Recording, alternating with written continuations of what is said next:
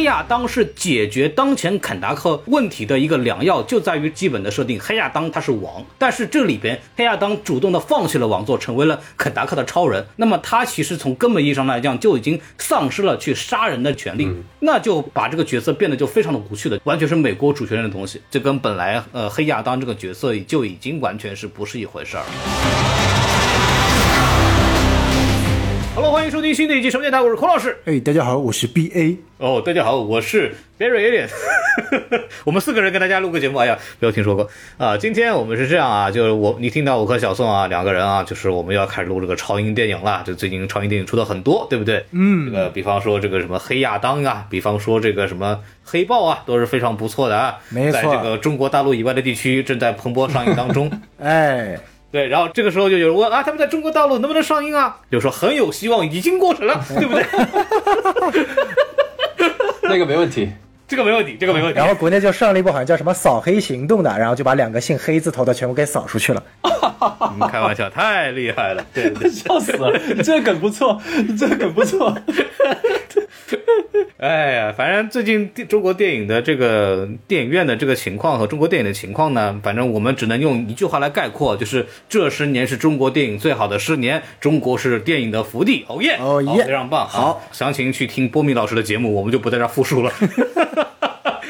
啊，对，呃，然后今天也是啊，这个我们聊这个 DC 嘛，呃，聊这个黑亚当嘛，然后我们也请到了这个不得不请到啊，就是也理所应当的请到了我们的这个华纳总裁啊，Barry Allen 啊好大家好大家好欢迎一下，哎，我是 B A 啊，我呃什么电台老朋友，嗯，老朋友了，真的是老朋友了。上期帮我们做了一个女浩克，那个所谓的吐槽吧，嗯然后非常好的就帮我们成功的在小宇宙涨到了一万粉丝啊！这个 B A 老师还是非常的够够意思啊，所以我们这次呢还是把他请过来。你看聊到个 D C 本尊了，对吧？然后在这个。呃，上期节目里边，这个 B A 也说了，你们这些人喜欢这个剧集的，你们就是漫威孝子，对不对？那我们这次来 D C 了，那么让对啊，然后我们这个 D C 孝子，然后来来我们录这个节目，行不行哈？哎，没错，没错，没错。对对所以说这期啊，B A 希望这个 B A 呢给我们涨到十万粉，不然你就是 D C 孝子。没有，我我怕这期讲完之后你们又倒退到九千九百九十九了。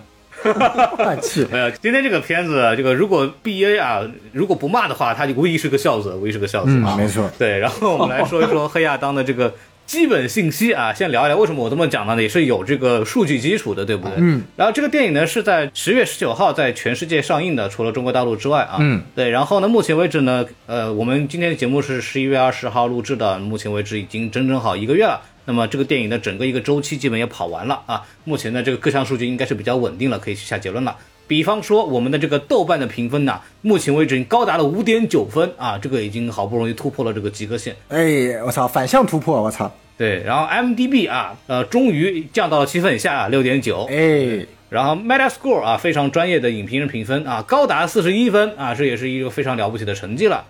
那么在这个烂番茄呢啊，跟这个漫威啊那边动不动就是百分之九十九、百分之一百那种啊，一比啊有哭有笑是吧？这个史上最佳一比的话，这个黑亚当啊，他在这个烂番茄指数呢高达四十分啊，高达四十分。哎啊，但是呢啊，但这个影评人算个屁啊，对不对？那些影评人金马奖捧那个贬这个金鸡奖算个屁，每每个人都是五十万，这个人不行，对不对？观众评分才算数。这个爆米花的这个观众指数呢，到了这个八十九分啊，哦，哇，挺很高啊。那说明观众是爱看的，啊对对不对对影评人算个屁。既然观众爱看，那应该票房很高吧，孔老师？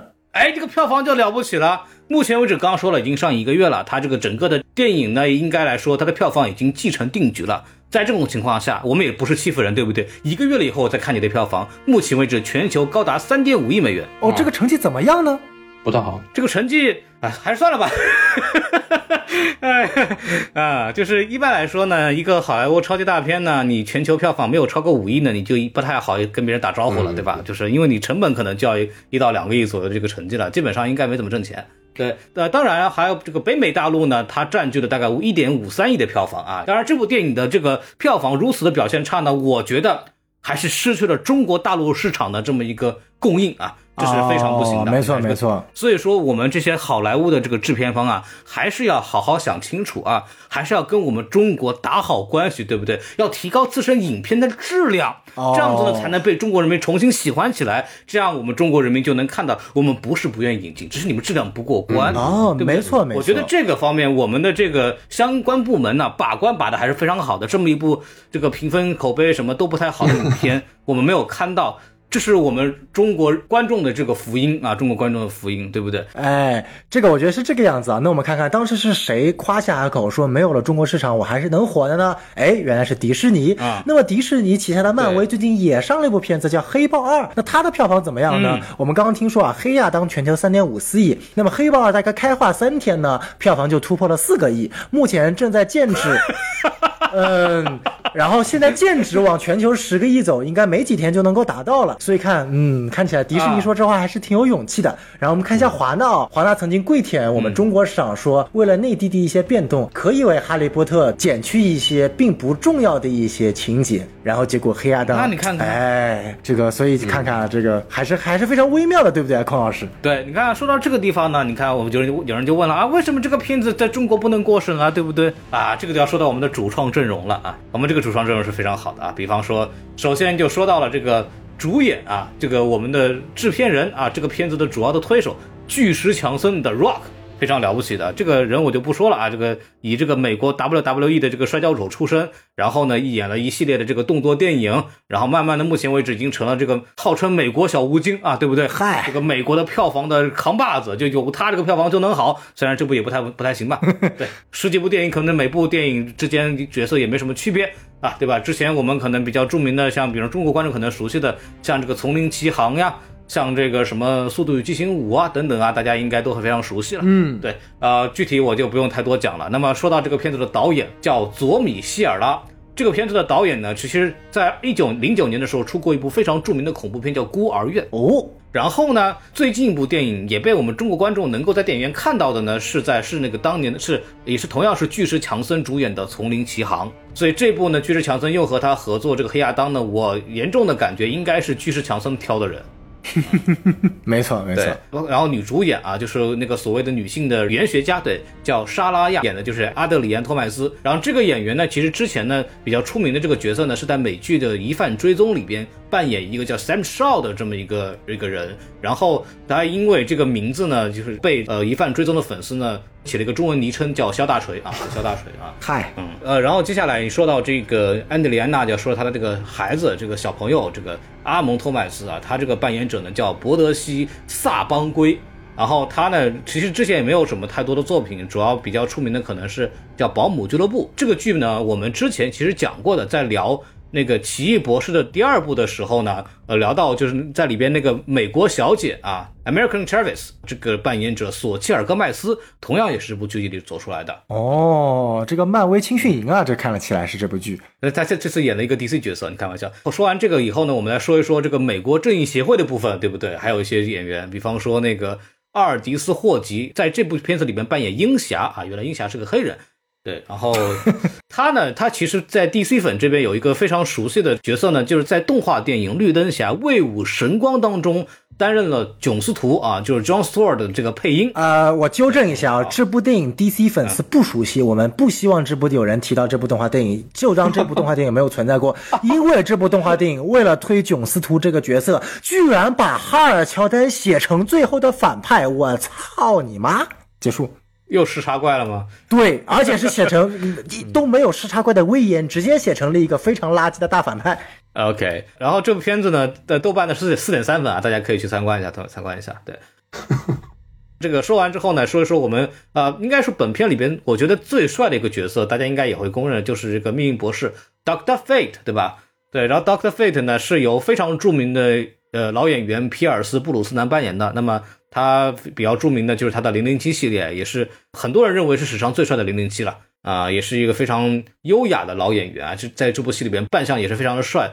据说这部电影没有过审的就出在他的身上啊，据说他是又是哪个毒来着，对吧？反正这个东西我们就不说了。还有一些，比方说那个叫 Atom Smasher，叫原子是原子侠吗？这个不是叫原子粉碎者，哎，这个人呢，演员叫诺亚·秦蒂内奥，然后他呢之前演过一个比较高分的影片呢，叫《致所有我曾爱过的男孩》，他在里边扮演这个男主角吧？我还看过哦，是吗？对啊，然后他一共拍了三部吧，然后第二部拍的不太行，然后第一、第三部还可以，大家可以去看一下，就是纯爱片，对。然后说到这个另外一个就是黑人小女孩，我觉得还蛮帅气的，就是那个龙 cyclone 就龙卷风吧，就是然后那个叫昆泰莎斯文戴尔，之前演过亢奋啊，小宋老师应该比较熟悉。哎，没错没错，又是我喜欢的这个角色和喜欢的这个剧集了。嗯，然后这个小小姑娘演了一个就是那种高智商的，呃，身材很不错的黑人女孩，很像那个有点像那个赞奈的感觉，扮相挺好的。然后说到这边，我要说到一个关系户啊，关系户叫詹妮弗霍兰德。应该算是客串吧，就演了那个再次演了这个 Emilia Harcourt，然后他就是之前在新自杀小队和和平使者剧集当中都曾经出现过的天眼会的那个成员。然后他呢还有一个特殊身份呢，为什么说他是一个关系户呢？是因为他是这个现在目前为止 DC 内容的这个领头人之一啊，这个詹姆斯古恩的老婆刚刚结婚两个人。嗯嗯，没错没错没错，哎。对，那让我们说完了整个的主创和这个影片信息之后呢，我们来进入到我们的这个打分环节。我有预感，本期打分环节应该会特别的有趣。对，然后我们还是请到这个 B A 先打五颗星，您怎么怎您怎么打，对吧？五颗星的话，我都不知道多少分及格，一般我是十分来打分，六分及格。哦，那你十分打怎么打呢？呃，五点九九吧。就是不及格，对吧？居然没有及格，对对对对。哦，你作为第一次校子，怎么能不及格呢？分数还是呃，我哎，我的标准反正就是就是这样，对，没没及格，但是我没有说他不好啊。啊，那你简单说一下嘛，为什么打一个无限接近及格的成绩？我其实对他非常期待，因为他憋得太久了啊。他自己说他奋斗了多少年？六年了吧，少说也有六年了吧。他那句。改变什么 DC 战力都都都吹多少次了？那确实是改变了啊，但是呈现出来这个效果，并不是一个准备了六年、七年、八年，甚至说有这个想法十年的。我不信，我真不信。这个好像就像是可能我三年前有这个想法，我三年前我们一起来拍一下，可能就是这个效果。我觉得是这个样子，所以我是很失望的。在 Vlog 上面也有说，一开始就说它就是一个极致的爆米花。那剧情对它还有什么要求呢？就不要谈剧情了。我其实一开始我就说了，所以我觉得这是一个没有剧情的爆米花片，但是它确实有让我爽到，所以我给一个呃不算太低的分数吧，我在我至少我觉得不算太低啊，但是你要说给他及格吧，那还是不行，嗯，哎，岂止不算太低，简直太高，好好好，就是我大概明明白这个 B A 是怎么打的了，就是巨石强森说他准备了六年嘛，对吧？然后六六年之后，这个 B A 看完之后觉得这个应该不是六年做出来的东西，所以他就。呃，死活不到六年，五点九分，大概是这个数。牛逼，牛逼，绝绝对不是六年能够拍出来东西啊，那就只能给你弄五点九分了，对不对？那么那个 B A 打完，我这边来打一下，我给决定给他两颗星啊，这是一个很好的成绩。呃，为什么打两颗星呢？是我给出了很多理由啊，这它其实也是有优点的，比方说从电视里看，因为我们没有办法看大大荧幕嘛，就是电视里看啊，这个命运博士的特效做的还是不错的啊，虽然比奇异博士差远了，对不对？然后那个。强森是很适合是演黑亚当的，那没有错，身形很像。嗯，但是他如果不做表情就更好了，对不对？然后这个鹰侠这个身儿还挺，这这身这个衣服还很帅，但是这个人啥背景也没交代。这个肯达克的这个雇佣兵有点牛的，但是整个国家上没人管他们。然后这个片子呢，你说要渣味儿，渣味儿很浓，对不对？但是设计上没有什么特点。慢动作很多呢，也是很多的，但是这个剧情呢，好像跟这个东西也没什么关系。还有就是这个超人彩蛋里面的问题很多很多，对吧？虽然说超人彩蛋大家都说啊，好多很多，哇，这个哇又回归了，好不容易啊又见了，但是它是一个好像是老版超人的这个形象和衣服，然后感觉跟之前的电影好像完全衔接不上去啊，这里带来了很多问题。所以总的来说，它虽然有很多亮点，但它所有亮点呢，基本上都伴随着很多问题会同时出现。所以我就觉得这个片子啊，总体来说呢，不是很够这个意思的，并且它，呃，我刚刚小宋还聊呢，它这个片子在各个方面，什么服化道啊、特效啊、呃剪辑啊、拍摄啊，包括动作场面设计啊等等，我觉得在很多环节里面都能到达这个六十到六十五分的成绩。但是这个剧本和人物设计啊，基本上在二十分到三十分之间。所以整个电影，你说我给他一个超过百分之四十以上的成绩呢，我都觉得有点过分了。所以我两颗星大概是我这么一个评价。然后我们请到小宋老师这边来说一说。哦，哎呀，这个我觉得孔老师的评价其实相对来说还是不是都都算是挺差的了。那我觉得其实我跟 B A 和孔老师不一样啊，我我还是蛮喜欢这部电影的。你看，哦，是吗？是吗？你拉倒吧，你拉倒吧，你一下喜欢一下不喜欢一下喜欢一下不喜欢。哎呀，你看你不要急嘛，你听我讲啊。其实这部电影其实我觉得还蛮不错的。你看，首先就是作为一部呃振奋 DC、改变 DC，像强生说的对吧？我要改变 DC 的 power level 啊，改变 DC 的力量等级，它确实改变了嘛，对吧？就是 DC EU 从来没有拍过一部这个亏钱亏成这副屌样子的，对吧？这个特别牛逼，这个促使就促使了 DC 后面。这个你看，把这个 Peter Safran 和詹姆斯古恩请上来，重新组成了 DC Studio，这是好事啊，对不对？DC Studio 终于建立起来了，没有黑亚当就不可能有 DC Studio，所以这是我对他的第一点，我觉得特别好的。然后第二点就是说，他他创造了很多很有意思的 meme 啊，你知道吧？就那个黑亚当的那个变焦的那个大头镜头啊，哎呀，然后比如说黑亚当那些奇怪表情啊，就是你知道，就是我们知道，我之前说过，这个漫威其实是依靠 meme 这个魔音去作为营销传播的，哎，在黑。亚当里面，我首次看到了 DC 也开始使用魔音营销来传播出他们的这样的一个文化属性，我觉得这个特别不容易。老梗图了，哎，对对，这个特别有梗啊，这个特别好。第三就是这部电影的 buff 很多啊，你看，就是就像 BA 说了，有这么多年的铺垫，又是黑亚当票房的奇迹啊，对不对？有什么速激系列啊，各种片子特别牛逼，又有娱乐味儿，对吧？嗯。然后又全程打。据居士强森自己说，他跟导演说了，这部电影要致敬并且学习《疯狂的麦克斯四：狂暴》。之路一样，必须每隔十分钟左右就得有一场打戏，从头爽到尾，不能停。然后这个导演就理解成我不需要剧情，我就一直拍动作戏的 MV 就可以了。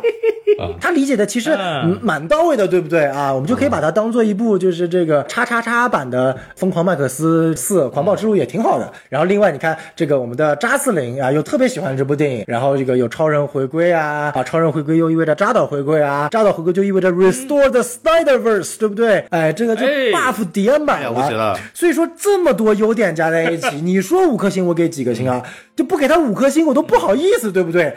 哎，我给他一点五颗星，哎。哦，你看看啊，这个了不起了，了不起吧？乘以三再除以十，哎哎，非常棒，没错没错。好，哎，结束了，太太牛了，太牛了。这个小宋老师给的这个优点呢，基本上跟电影本身呢没啥关系啊，我们都可以提出来。这个小宋老师都已经说到这么多优点了，我们就可以聊聊关于这个电影我们喜欢的地方啊，对不对？那其实从我们刚刚的这个评价里面，大概也能听出来，这个主要是华纳总裁。他对这个片子的这个溢美之词啊，溢于言表啊，呃，溢于言表。然后请这个华纳总裁给大家介绍一下这个电影能有哪些亮点啊，你非常喜欢的啊，让我们有请这个华纳总裁来发言。呃，首先那个，当时我们在看完那个海王的时候，在内地我们看完海王的时候，其实大家给的大部分的评价都是特效好看嘛，你不会说它剧情很牛逼吧？没人会说这种东西，就说真的很爽。还可以，剧情其实普普通通啊，就是它不是说特别特别牛逼，但是绝对不差。但它就是一个普普通通的一个英雄故事嘛。但是大家都会惊叹说，哇，这个海底世界怎么拍这么漂亮，对不对？怎么这些人物那么美啊，那么帅，是不是？那就是这个呃视觉上的东西嘛。所以我当时我在那个 vlog 里面也说了，我说这个电影它如果在内地上的话，它能够取得一个不错的成绩啊。当然最后没上是挺可惜的。所以我想表达的意思是说，大家可能是就是在内地，可能真的太太久没有进这个电影院看这个 IMAX，看这种特效大片，这种可能大家都忘记了，就是可能大家都处在一个比较负面的一个情绪里面。就大家可能会说，我觉得这个地方它不好。如果你失去这个大荧幕这个视听效果的话，那么你的注意力都会被放在它的剧情合不合理上面。因为屏幕就是巴掌那么大，你能看什么东西呢？这个电影它本身它做出来就是为了让你爽，就是让你在那个厅里面让你哇怎么样哇又打了吗？哇太爽了吧？又又把那个人头头打烂了吗？太爽了，那个人又死了，手都没了，多好啊，对不对？就很简单那个，就是很简单的一个快乐嘛，对不对？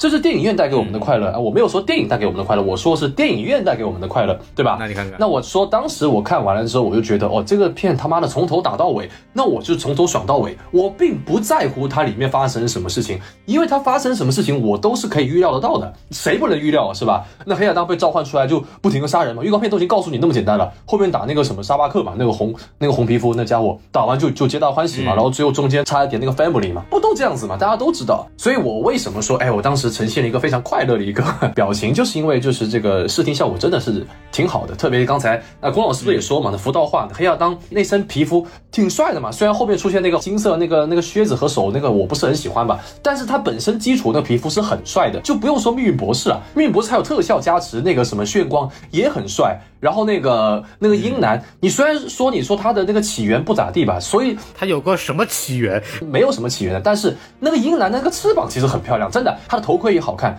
绝对不输给好看。呃，当时我们在看那个月光骑士，最后那个女的嘛，她不是穿了那个那个？你拿一个电影跟电视剧比，你已经证明她输了，大哥。没有没有，但是那个电视剧里面那个女生，那个女的出场，那个确实是个闪光点，确实是那个剧里面一个非常漂亮的一个，至少服道化确实是到了一个电影的级别了。对的对。漫威电视剧它。有些地方也是可以可圈可点的嘛，是吧？我操，吹漫威了。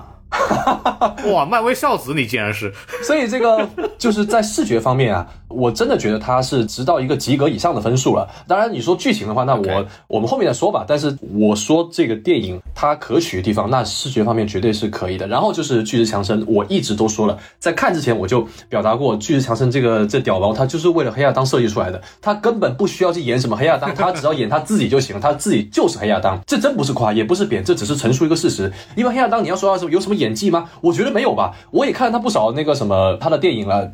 我觉得他就是在演他自己嘛。我一直都觉得巨石强森他这就是很牛逼，他不需要去演演一个什么，我今天演一个乞丐，明天演一个英雄，我后天再演一个书生，然后过两天再演个 WWE，他不需要这样子，他只要演他自己就行了。所以这个黑亚当就是为了量身定制，他就是他知道黑亚当哦这个角色，那不就是我嘛？所以这个角色我要揽过来了。然后筹备了几年之后，也不知道他中间干什么，可能拍了太多。什么狂暴巨兽，什么 什么速速激这种东西拍太多了吧？可能就到最后就没有什么时间分配，我也不知道吧。反正就是巨石强森，他是真的是碰到了一个他自己的角色，所以没有问题。然后至至于其他什么布鲁斯南啊，还有什么英男这些角色，都都是非常贴合这个角色，好像这个角色就是他们了。可能以后他们真的就继续演这个角色了。然后至于其他的那个两个那两个小伙子，后面再说吧。这是我觉得优点的地方。呃，刚刚这个 B A，我觉得它核心点在于，就是说这个电影在大荧幕上看，它必然是。体验是非常好的。是我我在看这个片子的时候，就一一开始黑亚当出现的那场动作戏，嗯啊，我当时看的时候觉得，哦，这个电影这个片子要是在电影院看，对，非常牛逼。你看他出场那个压迫感，对对，包括他这个闪电的特效，然后凌厉的攻势，对这个呃，就所谓杀小兵那个什么割菜的时候，啊，就很干很干净利落。包括在后半段的时候来了一段慢镜头，有点模仿那个。闪电侠对吧？然后就然后在这个背景音乐的这个烘托下，然后很拽很帅，对吧？这个东西我觉得在电影院上看，无疑是很帅的，这个完全没有问题。我当时看的时候还不错，而且他作为一个有点像超人的那种感觉类型的英雄，就是那种很大块儿，然后攻击力很强的那种，那做出来了嘛？对他其实又有一点魔法的东西，他这种闪现啊这些东西做的又跟超人是不太一样的，还是能看出来一点属于他自己的设计啊。这个方面我觉得从动作的呈现上。还是非常不错，包括在中后半段的时候，有一场那个超速摩托的那个追车戏，然后还有那个利用那个摩托的这个加速性能，然后去反过来去把这个摩托车的驾驶人给干死了，那个那个地方的设计都还是可以的，就是它在一个。我认为在六十五到七十五之间的这个分数是完全 OK 的，对。那么他在电影院看，那肯定是有加成。那可惜我们在我还是在我家弄了一个蛮大的电视，我在上面看了，然后感觉确实帅的，然后还戴着耳机，对吧？然后还还可以，这个方面我是 OK 的。然后你说要我的话，我其实特别喜欢的一个环节就是他致敬那个《幻影大镖客》，啊，这个我不了解，嗯。这个小宋跟我一起看过嘛，在这个上海电影节的时候，然后那个熟悉的配乐一响起来，我当时就觉得哦，这个还有点意思。包括它是有铺垫的嘛，就一开始那个库布里克，我就觉得那个姐弟俩，一个是劳拉，一个是库布里克，然后那个库布里克大哥，然后就在那电视上看那个《荒野大镖客》，然后那个亚当黑亚当醒来之后，就在电影院电视上就看到这个人，然后在拿枪嘛，然后他在里边就模仿了那个用闪电拔枪的这个动作，我觉得这个设计啊。还是很帅的，就那个他们那个对垒嘛，然后那种响那个配乐就是《荒野大镖客》莫里康内做的一个经典配乐。啊。这个地方我觉得，如果大家喜欢西部牛仔片的话，我觉得这一块还是有意思的。然后他这个还是跟那个玩枪也是一样的，就一拔枪几个闪电，啪啪啪啪啪打死一堆人，就跟那个克林特伊斯伍德当时扮演那个角色是呃非常类似的。这个戏仿做的还是有趣的。还是有趣的，包括呃，《荒野大镖客》其实讲的就是一个牛仔，然后来到一个村庄，然后通过击败恶势力，然后去拯救整个一个环境嘛。啊，这个方面也是相对应的，也是相对应的。就是有种牛仔精神在里面。但唯一区别的可能是因为，呃，黑亚当其实他本身他其实是一个本地人设计，他就是一个当地的这么个守护神嘛，跟这个西部牛仔到处飘荡的感觉还是不太一样。致敬的部分还是很帅的。啊，包括我还有一个特别喜欢的一点，就是呃，黑亚当和鹰侠两个人在这个人家家里对打，对吧？就那个房子啊，拆都已经没办法了，然后在里边就把 DCEU 的所有的东西砸了个稀巴烂。我觉得那一块还是挺有趣的。是啊，包括醒来以后一道闪电过去把超人脑袋给烧了，对吧？这也预示着他跟这个黑亚当本身这个角色在呃动画或者漫画里边也好，都跟超人其实有很多很精彩的对抗。对这个还是做的不错的，包括其实我在看的时候还有另外一个想法，这个其实是讲的就是说这个啊，我们这个黑亚当他作为一个所谓的，嗯，我们可以说他是个反英雄角色也好，或者他是个非典型英雄角色也好，跟这个 DCEU 之前的其他超级英雄不是一样一个东西。对，所以他也表达出了这么一个相对来说有点寓意的含义吧。虽然这个片子拍的不怎么样。对，但是我觉得这个地方设计的还是有趣的，可能是我就比较喜欢这几个地方。小宋老师有什么比较喜欢的点吗？我刚刚在你们两位讲的时候，仔细的思考了一下。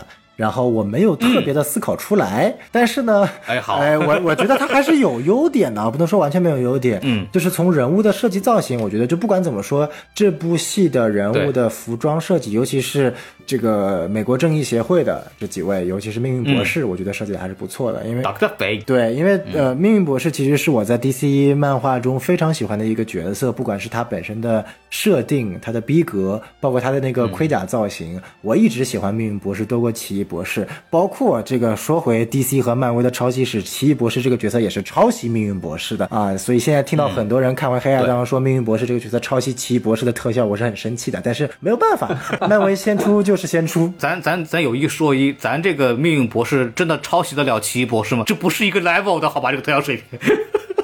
呃不不，就是我觉得它的也许特效可能没有奇异博士做到这么花，但是其实我觉得在尤其是他们都选用了这个多重影分身，在多重影分身那一端的视觉表达，我觉得命运博士是强过奇异博士的。就是为什么呢？因为奇异博士当时在复联三里的那个更多的是花哨的炫技，就是他比如说用那个鞭子锁住灭霸，然后又把灭霸的招变成那个蝴蝶，是他在技巧上的这个这个炫技，这是特效的功力。但是我在黑亚当里面的命运博士的最后那段，我看。看到的是导演作为本身的他的一个艺术手法，就是所有你看到的镜头其实都是另外一个盔甲里面所反射的。这个的艺术设计，我觉得在电影的那一端主观的那一段的呃命运博士大战萨拉克里面，我觉得是有被惊艳到的。我相信在大银幕里面的那一段的感觉其实是非常强的。对，而且那一段的整体的 tension，它的一个 stake 或者说它的一个紧张感其实是很强的。因为说实在话，我知道黑亚当一定不会死。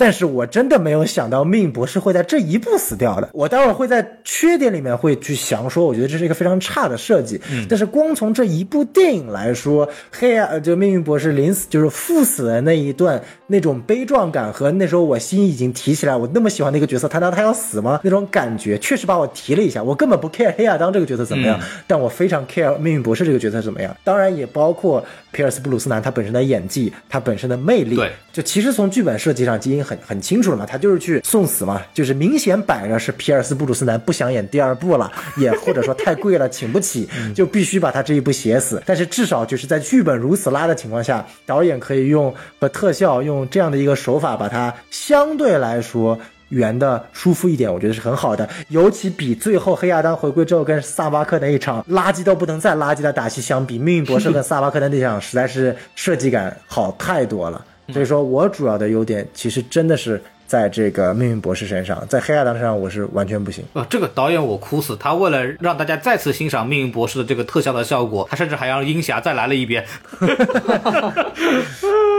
天哪！啊，然后呢，小宋老师，我可以理解为你对这个电影喜欢的地方就说到这儿了，是吧？哎，没错没错，就差不多吧。啊，行，就说到这儿，要不我们也就呃顺理成章的进入到我们的大家都非常喜闻乐见的这个吐槽的部分，好吧？我们还是最喜欢这个片子的 B A，然后你还是先说，对吧？我觉得你说完之后，我们可以接着来补充。呃，我对这个电影其实从一开始心态就没有讨厌它，我真的可以骂我 DC 孝子，就我真的不会去讨厌它，因为我一开始也没有期待它是一个多么牛逼、多么有深度，或者说它是是吧，想表达什么更加深层一点的东西，没有。那一开始我就抱着说，哎，我来看特效的，那我就是来看打架的。那它确实这个方面。有满足我，所以我刚才就说了那些。但是你说不好的地方，呃，我前面一开始也有讲，我说这个电影根本不像是这个强森他吹的那么久，说啊我准备了多么多么久，然后大家要期待我啊，中间还放一些什么物料，吊一下胃口什么之类的。结果你给我说这个剧本是剪准备了这么久的。我真的是不信这个剧本，我觉得我一天可以写四斤，真的，这剧本它真的是很差。一开始我一直都都是在聚焦在他打架各种打各种特效各种华丽上面，没有觉得有什么出戏的地方。直到他被关进监狱，我才想起来，哦，这他妈的是个爆米花。他被关进监狱之后，我我我当时不明白他为什么被关进监狱。这这你又他打不过你，你你你再把他打一顿嘛。毕竟他们俩打那么多次，再打一次也无所谓。他又不能把你怎么样嘛，是吧？那你干嘛听他的话，就把被被他关那里面去？还有什么什么阿曼达呀，还有那个什么和平使者里面那个女的，他们算什么嘛？就是其实这个完全就已经有一点。有一点说强制要搞什么占什么道德高地的啊，我站的道德高地没你高，我就得听你的话，我就把它关起来。这东西很不黑亚当嘛，就很矛盾的嘛。这个我们之后讨论。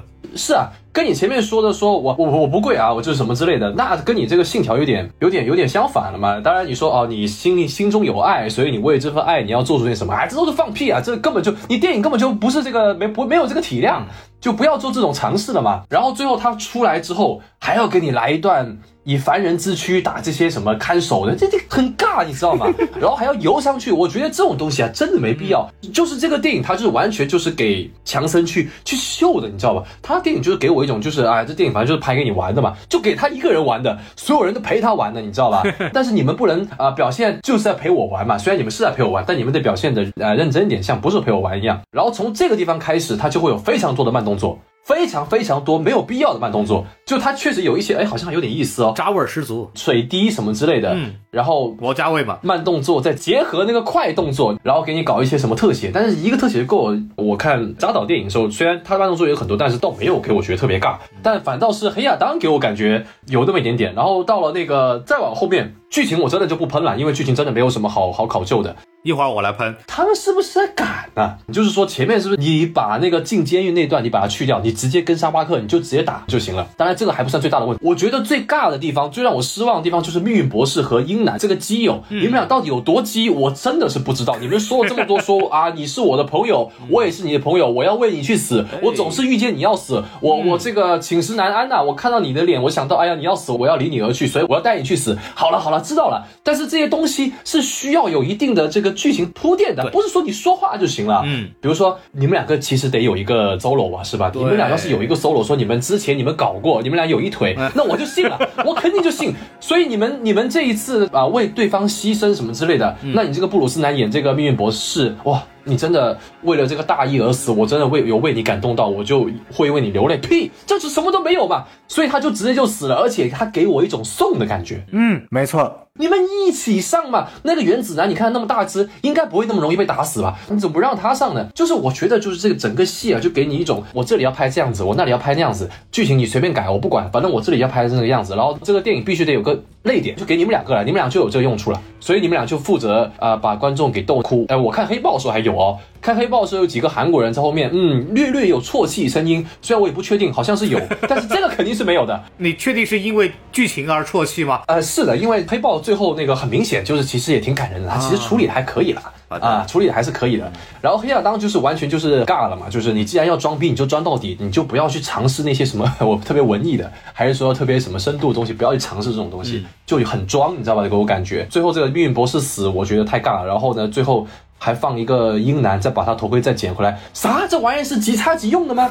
这就好像 USB 一样吧，就谁都可以用是吧？那我就觉得就更尬了。所以我说必须得有一个 solo，就是说这个头盔它有一个什么属性，或者是说这个头盔认认过主，说哎你们两个人搞过吧，所以他两个人都认。那我可以理解嘛，有两输入过你的指纹，就像雷神四一样，雷神四这么烂，他还给你解释一下啊，你去保护一下这个茧啊，里面呃就是给你输入这个这个指令嘛，你好歹解释一下，但是这个片里面就直接给带上了，哪有这个样子的嘛？就是我觉得这个太太尬了，就真的不行。那个你们两个谁能帮我解读一下这个头盔跟这个人到底是个什么样的关系呢？在这个原来的这个设定里边。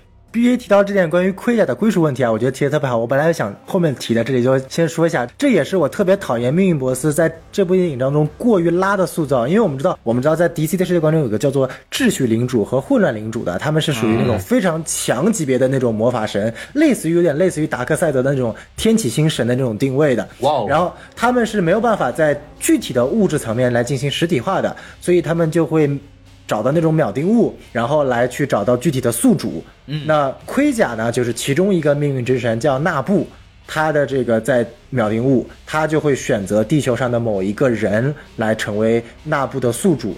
然后变成所谓的秩序领主，而这个秩序领主起的这个超级英雄名就叫命运博士。所以说，理论上这个头盔是非常认主人的，而且是一定会选择适合的人，有能力继承这个秩序领主一位的人。而英男其实是非常非常非常不适合继承的，因为我们知道秩序领主他倡导的是秩序，秩序不一定是好的，混乱也不一定是坏的，但秩序一定是有秩序的，对不对？而英男这个角色呢，他恰恰是混乱和无序的象征。这个我们待会儿在英男的这个起源和漫画简介里面，英男拥有全 DC 宇宙中最乱的，至今没有人，甚至 DC 编辑部本尊都梳理不清楚的混乱的起源。它至少有十二个以上的起源，哇就是这样一个混沌的化身，让他成为了命运博士这样的一个秩序领主的新宿主，是一件让我觉得特别特别特别蛋疼的事情。啊，你看小宋说完这个事情，因为这个事儿我还专门查了一下，我查到一个漫画彩蛋，挺有意思，给大家分享一下。就是在这个从漫画起源来讲呢，英男拿这个头盔呢，它是有一定有一定这个基础的啊。呃，因为这个英男的这个孩子，这个飞鹰不是有双侠嘛，对吧？这个有一个那个谢尔拉和那个卡特，他们两个人啊，英男英女，他们两个是有小孩儿了。那个小孩呢叫赫克托尔哈尔啊，就是，然后他呢在漫画设定里边呢是第六代的命运博士，所以说呢，他这个东西可能还有点这种彩蛋的连接在里头，我猜可能是这样啊。啊，我觉得彩蛋个屁啊！别别扯这些东西，不要你你不要不要去补这种东西啊！我跟你说，呃，小宋刚才说说什么归属这个问题啊，OK，反正作为一个看电影的来说就是不合理，这玩意儿就他妈是不合理、啊。对也不要说什么呃什么彩蛋说他有可能什么这、没有可能啊，除非你们两个，我还是说了，这些彩蛋你需要一个。前面的一个交代，说你们两个有过什么过往，嗯然后所以你们两个可以暂时性的共享力量，那我可以理解。你突然给我来这一出，我觉得很不合理。当然了。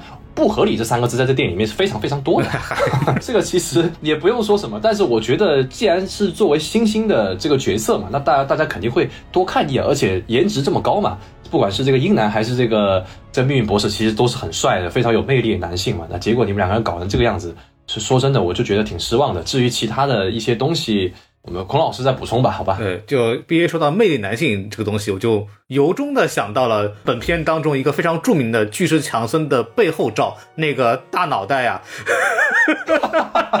那个那个，男性魅力啊，我跟你说，当时我在影院的时候啊，我一直没有出戏，那个是我第一次出戏的地方。我觉得这哎，这个怎么这么久啊？怎么怎么还在拍这个地方？这个地方很好看吗？我觉得这个不不是在我的审美里面，就有点像那玩意儿，你知道吗？男性魅力嘛，男性魅力吧，我的天，哎呦，我的妈呀！呃，让 B A 把这个火炬棒交在我的手里，然后我就接着顺来说一说这个片子。其实，其实我们都先要了解一个设定，就是黑亚当的设计呢，应该是坎达克之王，应该没错吧？就是他是实际上嗯坎达克这个地方现行的国王。在这种情况下，其实就意味着就是黑亚当这个角色跟其他的超英或者其他的反派是不一样的。他其实你看，他跟黑豹在一起上映，我觉得是一个非常有意思的这么一个对撞。因为黑豹在漫威英雄里边，他跟其他的复仇者联盟的团员很不一样的是，他本身有一个国王的身份，他是一个有行政权力的这么一个人，所以他跟英雄是非常不一样的，以以至于就是说，他跟其他的我们传统的超级英雄站在不同的角度去思考一些问题的。然后这才是这种角色在我看来，他从呃深层上最有魅力的地方。那么很好，那么本片是怎么做的呢？本片非常成功的把这块东西完全给砍掉了，并且让黑亚当成为了一个真正意义上的坎达克的超人，对吧？这个是我觉得我给这个片子下了一个首先的定义。这个片子里边一个非常标志性的动作呢，就是巨石强森扮演的黑亚当坐在了残缺的坎达克那个王座上面，然后还原了一个漫画里面非常经典的。黑亚当坐在王座上的动作。然后下一步一道雷劈过来，然后这个 这个椅子没了，对吧？嗯。然后然后我就要成人民英雄了，我就不当这个王。这个镜头也就象征了整个片子他想走的走向，这跟本来呃黑亚当这个角色就已经完全是不是一回事儿啊？这个我觉得非常有意思。那么说到这个地方呢，我就会说到这个片子一个我认为它是一个非常核心的问题，就是这个人物的建立问题啊。首先，我们要回到这个片子到底讲了个什么样的故事呢？一个喜欢美国漫画的第三世界国家公民啊，因为饱受战乱的困扰，所以说特别希望自己国家有一个英雄出现，然后就有这个黑亚当，对吧？然后当他是人民的大救星啊，但是黑亚当人家不想当英雄啊，然后这个就是说我儿子死了，我还保护谁，对不对？然后这个小孩不死心啊，拼命的想把他引导成、塑造成一个超级英雄，对吧？那么对于黑亚当来说，他作为一个远古时期的人，他来到这个世界的意义是什么呢？啊，他本来就不是个捍卫者嘛，他要不要成为这个新世界的捍卫者？这就是这个片子应该去解决的问题，这个人物塑造的一个核心点。那么这个片子是怎么做的呢？他不是一点没有做，因为这个部分的核心在于呃如何建立黑亚当和现在新的坎达克这个国家之间的关系，然后从而把黑亚当从复仇者变成守卫者。对吧？那么这个片子目前为止其实做了这么几件事情。第一件事情就是那个女主啊，这啊阿德里安娜给到这黑亚当重生，让他重新的复活回来。然后那个孩子他的儿子呢，通过他对超级英雄的印象，重新塑造黑亚当的形象，把他塑造成一个人民的英雄。然后第三步呢，是人民响应了黑亚当的手势，崛起了，然后夺回了这个所谓他们自己的政权，对吧？他这三个事情呢，其实都通过了一些固定情节都已经提到了。但是它的问题在于说，每一个情节都是非常的粗糙的，包括呃黑亚当本身为什么跟这个孩子产生了非常强的绑定，然后这个女人的诉求到底是什么，人民到底需要什么样的领袖，呃都没有进行很好的呈现，只是通过一些啊人民在鼓掌啊怎么怎么样的镜头给到了这个信息点，但是实际上很深层的东西并没有挖啊，这是第一个问题。对，第二个问题是黑亚当本身作为一个英雄塑造，它非常重要的一个是转变的动机。是非常不明确的，因为当黑亚当当时是意思就是说，其实我儿子是英雄啊，我不是英雄，我儿子死了，我不是因为想当英雄成为了黑亚当这个形象，我是因为充满了复仇想当黑亚当这个形象，我仇恨的这个世界。好，呃啊，这个东西我们可以理解啊，你是这个样子的啊，这个东西，然后后来被封印了，怎么样，都都可以理解，对吧？那么回到这个问题的核心，那么是什么让黑亚当变成了一个复仇者呢？啊，是因为他的孩子这个杀杀掉了，对不对？那么他的孩子在第一时间成为捍卫者之后，请回答为什么他第一时间没有把国王干掉？因为他非常理解这个国王是他们坎达克受苦受难的一个核心的问题，这第一个问题。第二个问题。这个黑亚当，他当时作为一个普通人的时候，作为一个真正的普通人，在他的妻子死掉的时候，为什么他没有死？这个我也是不明白的。如果他的国王的目的是为了杀害这个孩子的父母，让这个孩子非常难受的话，为什么黑亚当这个人本身没有死？然后这两个东西直接造成了黑亚当成为呃现在这个样子的这个直接起因。这两个东西我是不理解的。OK，所以说也会造成了这个我对黑亚当这个角色从根本上来讲完全的没有共情，完全不理解这个东西。然后还有一个比较有意思的事情是什么呢？我们再往下说啊，你说这个黑亚当没有立起来行，那你其他人立起来没有啊？也没有。那比方说我们正义协会对吧？呃，正义协会我们一会儿会详细的讲他在漫画里边到底是一个什么样的一个起源，但是。呃，首先我们要明白的是，这个正义协会在这部电影里面，到至少目前为止没有做任何的解释性的存在，在之前的 DC 作品里边也完全没有出现过，并且这里边所有的角色全是全新的角色。嗯，那么在这种情况下，他已经假设我们认识了鹰眼和命运博士，然后假设我们知道了他们两个是很早以前组队的两个人，然后一一起经过了什么事情，并且长期的跟阿玛达沃拉进行合作，但是他们之间是什么样的关系，以及这两个成员是怎么进到正义协会的，没有解释。OK，那我们对这个人物也没有什么太多的这个了解，很好，这个还不够，又给你整了两个年轻的团队成员，他们好像是第一次来的，所以这个协会在选人的方面到底是怎么选的？也没有解释。你看《X 战警》，人家还有一个说法，说我们这个变种人学校，我们在里边筛选出里面能用的人，然后进到 X 战警，然后我们有一个小团队，我们有个小飞机，对吧？这个也跟这个里边很像。那个这个东西我们是可以理解的。X 战警是花了很大的篇幅在讲这些年轻人之间的情感关系和他们怎么参与到这个 X 战警的这个战斗团队当中去的。然后这个片子里也完全没有讲。你说啊，这个他们不是主角，他们只是来作为一个配角。那那我要问他们为什么会进到这个故事里来？好像没什么用，对吧？为什么这么像 X 战警？我就不讲了。同样一个大庄园，咔一个地下车库，对吧？飞机啪飞上去，好家伙的，感觉那个城堡应该在哪个 X 战警里用过，都觉得，对吧？还有那个风暴女，我是最不理解的，这个人到底能干嘛？她是一个 chairman，就是她是一个技术宅那种形象的那个女性设计，智商超级高，对吧？为了扭转大家对普遍对黑人女性的歧视的这么个情况，然后搞了这么个角色，但本身她的超能力，所谓纳米机器人等等，并没有对这个剧情上有什么起到很关键的作用。咱们就不说那个 Atom Smasher，完全就是个搞笑的东西。它完全不需要存在，有没有它这个剧情没有任何的关系。OK，它就是为了拆两个楼撞了个房子，最后一个飞机把那个反派摁到地上，等等等等，然后还没有起到任何的剧情作用。这两个年轻人，然后这两个人莫名其妙的发生了所谓的好像暧昧的感觉，然后我为什么要关心他们？正义协会的所有这四个人，老的二人组也好，新的二人组也好，他们互相之间什么样的关系，什么样的起源，之间发生什么故事，我们全都不知道。这个角色设计，我觉得基本上是废的。他们只能做到的只是我们请到一些好的演员、漂亮的演员，把这个形象给立起来，但是。呃，实际上他在一个人物的树立作用角度来讲，他其实没有做到位的。然后再说到反派问题啊，我这个气死了。这个沙巴克这个王冠为什么没有人毁掉？这是个很大的问题。你哦，你们知道把黑亚当封印起来？对吧？黑亚当封的地方和那个王冠是一个地方哟，那说明我可以理解为那些巫是知道沙巴克王冠存在的，对吧？那么沙巴克王冠为什么不毁掉？然后他跟黑亚当坐在一起算咋回事？以及为什么那么好找，就飘在那个地方，是吧？这个就很离谱啊，对吧？然后包括引入这个永恒金属这个概念，它能干啥？它是什么东西？黑亚当克什，对的，它就是个克什，但是这不是一个突然引进来的东西，你就漫威里边那个震惊玩了多少集，嗯，对吧？才有黑豹这个东西。对吧？然后反派的动机我也不理解，就是也不是说不理解，他很简单，我继承了我祖先的遗志，我就要统治这个国家，完了，结束了。反派又没有任何的真正的意义上的动机，他的动机就是我是天选之子，我就来干这个的啊，这是一个非常偷懒的反派写法。然后包括我们这个最后的大反转，对吧？我们发现这个是一个大反派的这个契机是那个语言学家说，哦，反过来看这个好像是向死而生啊！我觉得这个就未免太草率了，对吧？就是你正过来看，反过来看，你研究那么半天，自个儿不会看吗？然后突然想起来说，哦，这个古老传说说地狱是镜像，然后就反过来看，我觉得这个。就有点太偷懒，就我都能写得出来的这种理由嘛，我觉得就没有意思。还有最后一个问题啊，这个 CG 反派问题，之前 BA 小宋我们三个人吐槽过无数遍，我们老说漫威动不动弄一个什么 CG 反派，这个我我我完全不理解这个事情，这个反派完全没有任何的意义啊，就是重新弄了一个跟黑亚当相似的东西，然后让他们两个打一架嘛，这个也没有什么意思。说到这个，我要说一个比较深层次的问题了，对不对？啊，这个片子我觉得一个核心的点在于，就是说啊，英雄跟黑亚当之间的所谓的挣扎的区别是什么？就是所谓对正义的讨论嘛。里边其实很浅的提到了一个蝙蝠侠里面的议题，就是我明知道这个人是坏人，我为什么不能杀？蝙蝠侠里边的解释，呃，一个点就在于呢，首先程序正义很重要，这是第一个解释。第二个解释是蝙蝠侠这个人本身他是有道德包袱的，他不能去迈过这个坎儿，否则的话他会失去控制。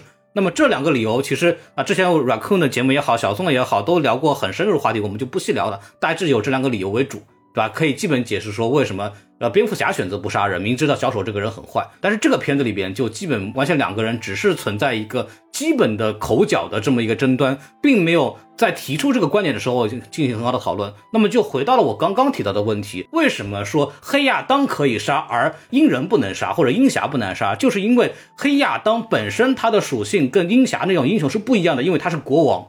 什么叫国王？他是有行政权、立法权和执法权的。我杀人本来是合理的一件事情，你们当然没有权利杀，嗯，因为你们是英雄，你们是非盈利的公益组织，你们不受政府管辖，你们只跟政府合作，你们没有权利决定人生死。但是黑亚当是可以的。因为我是坎达克的国王，我想谁死就谁死，所以说黑亚当是解决当前肯达克呃问题的一个良药，就在于这个基本的设定。黑亚当他娘的他是王，但是这里边黑亚当主动的放弃了王座，成为了肯达克的超人，那么他其实从根本意义上来讲就已经丧失了去杀人的这件事情的这么一个权利。那就把这个角色变得就非常的无趣的，完全是美国主权人的东西。这个东西其实往外说还影射到了一个很有意思的这个政治隐喻。本来说它可以更深度的一层。这个片子那个女主其实说了一个很有意思的话，就说啊，你们美国正义协会过来保护维护世界和平、国际争端，对吧？我们被这个外族的什么统治势力统治这么久，破坏了这么久，你们不来管，然后我们这儿出了个黑亚当，然后你们就把它当做破坏世界格局的因素了，嗯，对吧？就是因为黑亚当和他们的正义观不一致。所以说你们就来剿灭他，这个其实是很有政治隐喻的。我们其实可以把它放在很多，比如美国去树立为敌人的很多的政治体制，在那个国家里边，当时的那个当权者能够上位，他一定是解决了当时在那个环境里边的一个社会的主要问题，所以他才能够到了那个位置。然后，因为他的价值观和所谓的西方主流价值观不一致，那么西方主流价值观是要消灭它。他讲的是这么一个事情，本身这个东西是很有可以聊的东西的，因为它本身就很灰度嘛。就到底什么是对人民真正有意义的东西，其实没法说。包括肯达克这个国家的在 DC 漫画里面世界的存在，其实就已经呈现了一个丰富性。就是我就是有一个独裁者，但是某种意义上我是个英雄，然后我的存在是最有利于肯达克这个国家的人民的预期的。所以说啊，我可以存在着，这也是可以保持这个所谓道德观的这个丰富度。但是这个片子里没有强行把这个黑亚当给扭成了一个美式的超级英雄，这个我觉得就显得就非常的没有意思了。这个是一个我非常不能接受这个电影的一个问题。我觉得他很有机会把黑亚当拍成一个很不一样的超级英雄电影，他可以去讨论一些过去超级英雄都没有讨论过的话题。但是全把它放弃掉了，这是我非常讨厌的地方。然后我这儿说完了，小宋老师啊，你对我们这个缺点上还有什么可以补充的啊？给你，我给你两个小时时间。哎，没有，其实我觉得刚刚孔老师说的都已经非常的全面了，他的一些浅层的、深层的问题，我觉得我可以从一个不管从漫画的视角，或者从一个粉丝的视角去看一看这部电影到底它存在哪些我觉得不尽如人意的地方。首先从这个影片的一个大的一个模式也好，或者它一个风格也好，我觉得很可惜，或者是有点可悲，就是我终于看到了。DC 走向了漫威，并且深度学习漫威的那么一天了。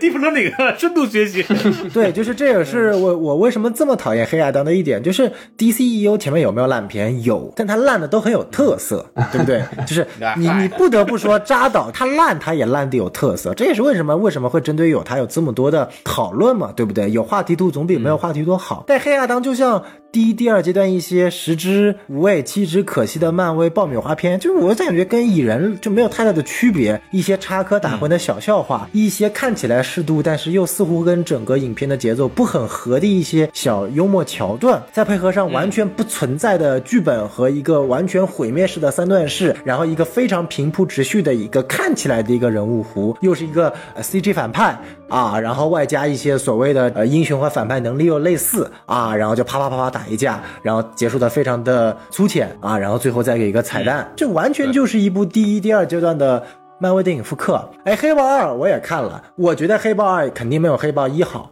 但是黑豹二有它的特色，它烂也有烂的特色，我们可以聊很多它烂的点。但黑亚当我觉得就是它烂的点没有什么可以聊的，全是一些烂俗好莱坞电影通犯的病嘛，对不对？就是很爽很炸裂，爽和炸裂是不是好？当然好。但如果我们拿爽和炸裂就说一部电影它 OK 的话，那变形金刚六部没有一部差的，因为变形金刚六部它特效一直都是顶尖的呀。速度与激情也没有一部是差的，速度与激情从头到尾也一直是爽啊，也一直是炸裂啊。那所以说，爽和炸裂的核心，这就谈到了我前面说到。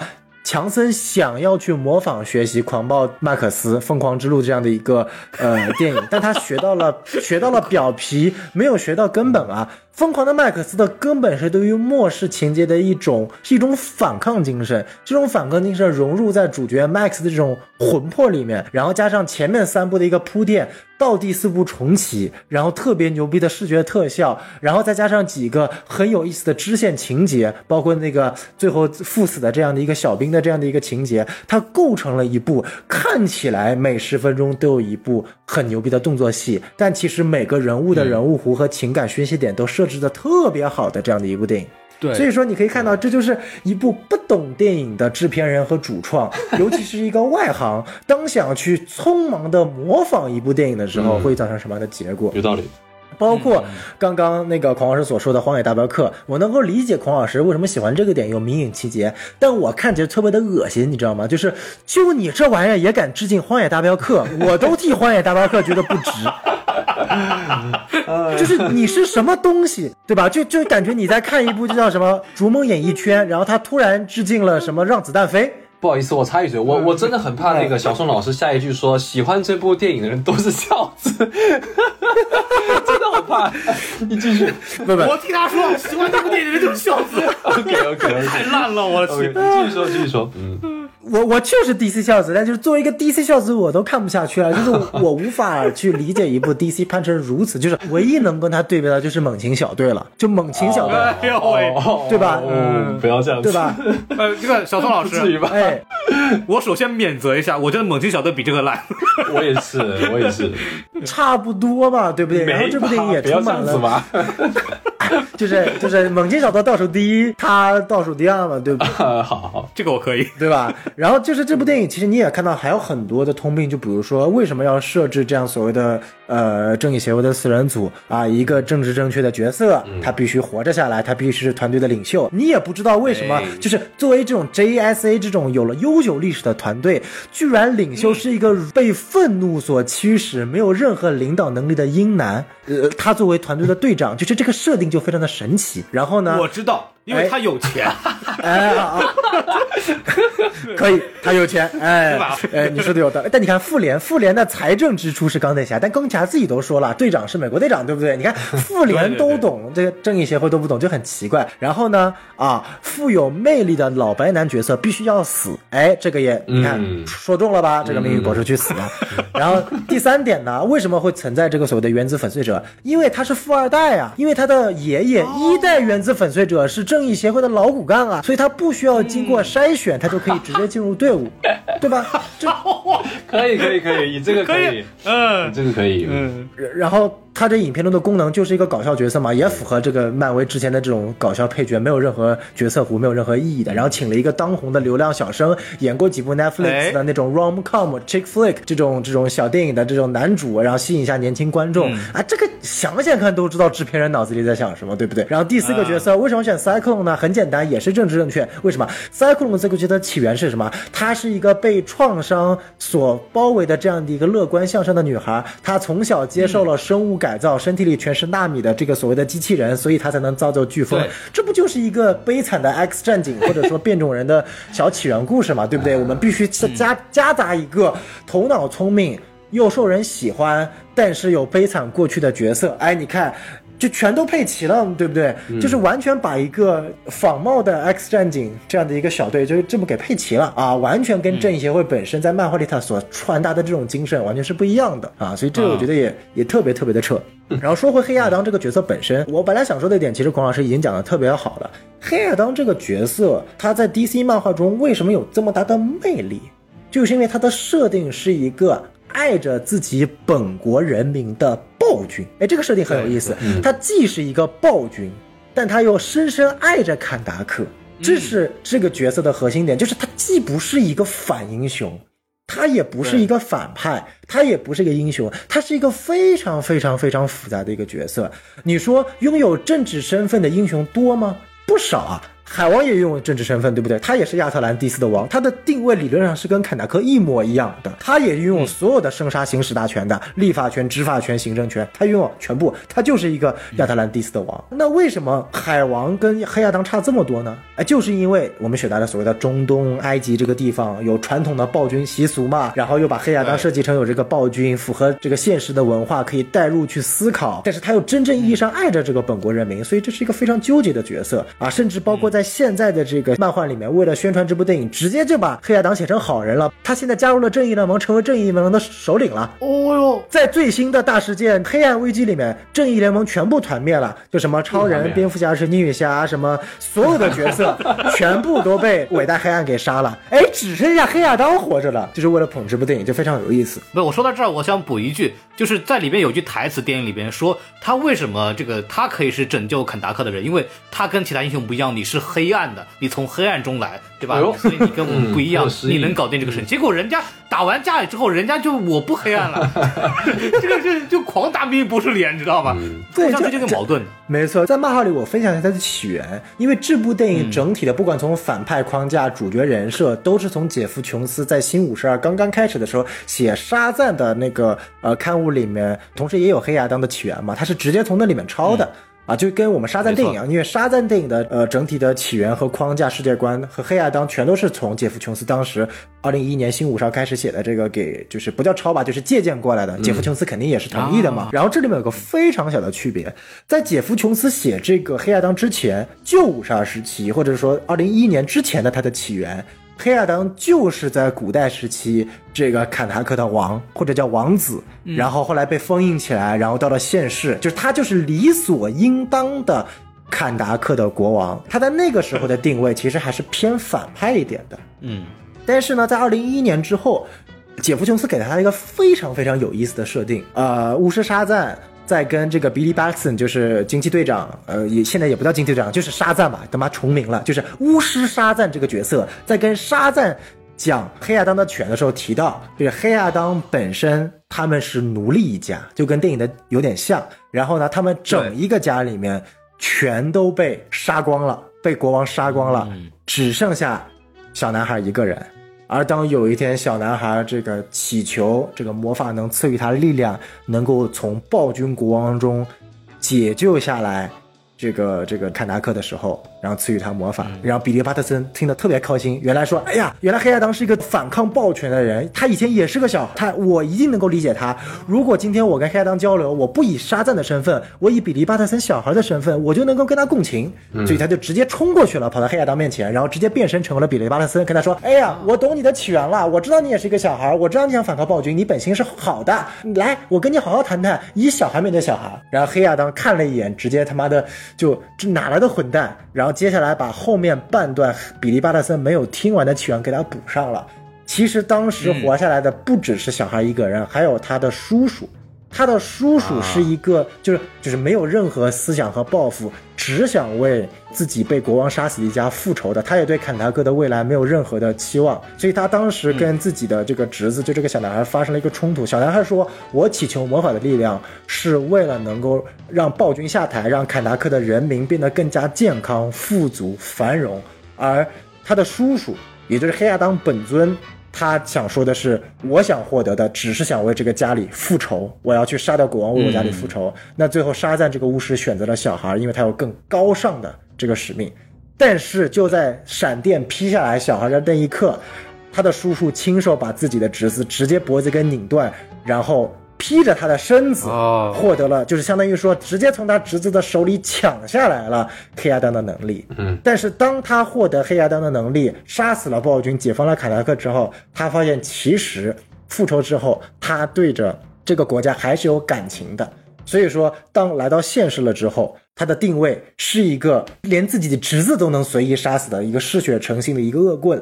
同时，他又是一个热爱国家的这样的一个所谓的从奴隶变身成一个王的这样的一个定位，两种互相身份的定位给他了一个非常复杂的起源，这也导致二零一一年之后的黑亚当呢，他的一个人气飙升。那在这部电影里面，其实有稍微的一点修改，就是这个修改也是像孔老师讲的，也就定义了这部电影它的基调是完全不一样的。也就是说，黑亚当这个角色，他在过去不是从他的侄子手上抢过来的，是他的侄子主动给他的。应该是儿子吧？哎，对，改成了儿子，就是还还改成了儿子，就父子之间主动禅让给他了，就是嗯，缺乏了一种冲突性，直接把黑亚当这个角色本身的反派塑造的魅力给消除了，他就真正意义上变成了一个，其实我就是一个英雄嘛，哎呀，我也就是一个好人嘛，对不对？所以说，又回到孔老师刚刚讲的，像这样的一个角色，当他毁掉了这个王座了之后。嗯，确实很符合主旋律。我不能当一个暴君，我要当一个热爱国家的这个人民。那后续怎么发展呢？我续集怎么拍呢？还有什么冲突可以体现呢？因为如果今天我们第一部的结尾他没有毁掉这个王座，他就是真正继任了王，并且他向全世界宣布，坎达克又重新变成了一个独裁政权的国家，所有人民都必须生杀大权都由我一个人管理。但是他会保卫所有的超级英雄或者什么外国势力，严禁你禁止坎达克。那我们在第二部里面就可以讨论更多的政治话题，然后也可以通过坎达克人民站起来了。哎，对，就是他他的人民就是既可以表现出很恐惧黑亚当，因为他掌管着自己的生杀大权，但同时也感谢黑亚当，因为在没有黑亚当之前，他的国家是受到很多恐怖分子和这个国际组织的荼毒。但是黑亚当只要你不惹怒他，他还是。很尽心尽力的保卫着坎达克这个国家的这样的冲突，我们在第二部里面永远看不到了。这个非常的有有意思。而且，既然你要引入自杀小队和阿曼达沃勒，那这样的话，第二部我们就完全可以拍出来什么？为了执行一个任务，自杀小队要召集一群人进入黑亚当的这个领土，然后黑亚当又是一个暴君，然后两者之间可以爆发更加冲突的二级的血腥的一些题材。然后你搞颜色革命了，对吧？呃，对啊，就一些有意思的桥段嘛，对不对？但是你现在这么一搞，大家都缩紧了，然后都就非常的神奇，就哎，国内我们有审查，国外有。这种意义上的政治正确，为了符合主旋律、美国主旋律这样的一个政治倾向，我觉得是呃挺可惜的。它限制了黑亚当这个角色的魅力和未来续集的一个无限的可能性。所以，所以这点我是觉得从黑亚当这个人物身上，我觉得比较可惜的一点。对，刚刚小宋老师其实说到非常有意思的点，就是我们这个人物他要怎么好玩，他的反差要大嘛，或者他的那个核心的困境要描写的足够扎实，那么他的转变。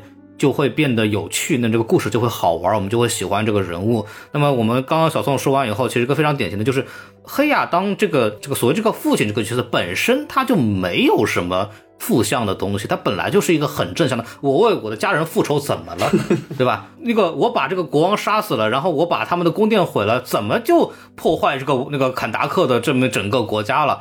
然后你这个时候说他醒悟了，然后他加入了英雄这个行列，他也不需要怎么个醒悟呀。然后所以说也造成的结果就是，呃，所谓要说服他走向所谓正义的这一方的一个方法就是化疗，就跟他聊 啊，我你个这个怎么样？我们这个才是正义的什么东西？他不需要深入这个角色的灵魂去改变他一些核心的价值观或者核心的一些情绪的这个羁绊都不需要。我只需要告诉你什么是对的，然后你认同了，你同意了，好，你就是好人了。所以就造成了他的人物转变就显得非常的苍白无力。是这个片子，其实你说要有都有，人物互相之间的影响，然后怎么把这个人物转变过来，人物的困境，人物的转变的一些动机都存在，都有，都点到了。但是点到的方法非常的草率，通过就跟你聊天，然后就聊成功了。还有就是你本身这个人物本身的困境又显得非常的苍白和无力，都造成了这个电影。他好像似乎什么都写了，但是我们对这个人物是没有任何的印象，或者我们对这个故事是没有任何的共情的，这就是一个很核心的点。嗯，我说完了。对，没错，没错。所以我觉得，其实综上所述，然后加上我最后想补充的地点，就是在剧情层面的，它其实有更多有意思的呃讨论。比如说啊，你像我们刚刚所说的这个正义协会这几个角色存在的意义不大。哎，我们稍微改写一下，其实它有很多存在的意义。比如说，两个年轻角色，你完全可以把这两个年轻角色写死，就是黑亚当把这两个人杀了，然后你去看命运博士和鹰侠对于黑亚当的角色的一个转变，然后再去讨论黑亚当对于在自己本国领土里面杀死了两个所谓的他看起来入侵的人之后所要面临的道德。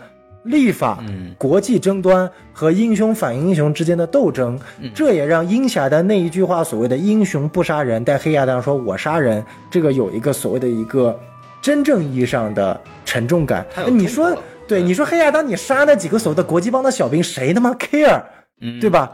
这个时候黑亚当应该说，请不要干涉我们坎达克国内的内政，你们是入侵者。啊！我作为我们这个国家的保护人，我把你们入侵者杀掉，天经地义啊，没让你们进来呀，对不对？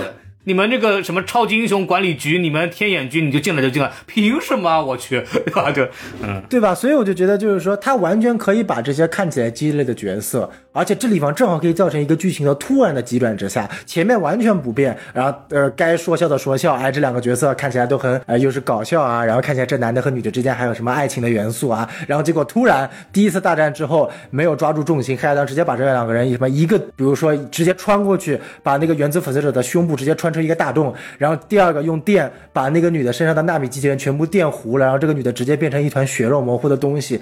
就你既可以把它拍的真正意义上有视觉那种冲击感，同时又那种情感上的一个冲击，就明显美国协会就是那种老牌的组织，已经多少年没执行任务了，然后突然执行一个看起来没有什么呃难度的任务，然后结果一下子死了两个队员，然后这样后续能够把命运博士在预言当中看到自己朋友鹰侠的死亡的那种恐惧所体现出来，也让他之后所谓的他的死亡，所谓的赴死。有了一个合理的剧情安排嘛，对不对？嗯。反而我觉得你你你萨巴克这个角色的塑造，这个反派的没有什么太大的意义。就就就是一个二维层面的 CG 角色嘛，对不对？就跟荒原狼差不多的，何必呢？你不如就把黑亚当真正你想搞牛逼一点，就把黑亚当既作为影片的绝对主角，又把影作为影片绝对的恶棍，从一个主角视角讨论恶棍的他的内容，然后观众可以带入正义协会，然后感受到黑亚当的这个角色的恐怖力。哎，这个我觉得。就设计的特别好，但是这么多有意思的情节，我不管它是因为 PG 十三二级的，还是因为剧本实力，还是因为定位问题，还是因为政治正确，不管什么原因，它就是没有拍出来，没有拍出来，它就是一部烂作，就很简单。我觉得它核心点，我认为肯定是商业考量嘛，就是他亚当我就不能是一个负面角色，如果我想作为一个主角来卖的话，这是第一点。第二点是，我严重的怀疑，呃，巨石强森有这个要求，说我不能是一个反派角色。对，这个其实也是一个很重要的原因，这个是肯定有的。对，呃，据我所知啊，这个我这个反正当八卦给大家聊一下，这个好莱坞那个明星他为了树树立自己的一个形象，你我他会其实是会对剧本的核心的导向是有要求的。比方说，在这个《速度与激情：特别行动》那个特别篇，大家还有印象吧？他跟郭达、杰森斯坦森两个人不是演对手戏嘛？嗯这两个人在荧幕面前谁也不能输给对方。嗯，这是写在剧本里的。剧本要求说，我们两个人必须就是互相挨的打的次数，互相的赢面要是五五开，对吧？永远都是五五开，就让我们两个人在荧幕面前一定不能谁输给谁。或者我们还可以举另外一个例子，就是之前有个好莱坞电影叫《功夫之王》，大家有印象吗？哦，成龙和李连杰，对他，成龙和李连杰当时他们两个对抗，成为了电影非常大的宣发点嘛。最后那个电影的结尾就是两个人打了一个平局。这种什么泰山北斗宗师的头部演员之间，他们如果出现在一部电影里边，然后两个人都是演过演惯了正派的两个人，演惯了英雄两个人，他们两个在同一个荧幕上，他们是不能有任何的就是谁战胜谁这样的一个结论的。啊，这个也是一个非常有意思的，哦，从明星的个人形象来说，来影响这部电影的一个结构的一个案例。你看，我觉得我刚刚也讲了，这个黑亚当不是叫这个巨石强森有点像美国小吴京的感觉，就是这个感觉，就是他本身在长达这个十几年、二十年的这个演艺生涯里边，他一直在扮演那种同样的憨厚的、搞笑的英雄硬汉形象，从来没有变过，他就不能演坏人。这也是他从他自己的个人商业价值考虑来去这个设计的这样角色。像吴京，目前为止，他每次一出来都是那种伟光正的代表国家的这么一个形象的这么一个角色，其实是一样的。一好歹吴京在《杀破狼二》里面也演过反派，嗯，他当年没有话语权嘛，在香港嘛，一回到祖国大陆，好家伙，我就是战狼了，对不对？你们香港人欺负不了我了。对对对，嗯，大概是有这样子考虑的。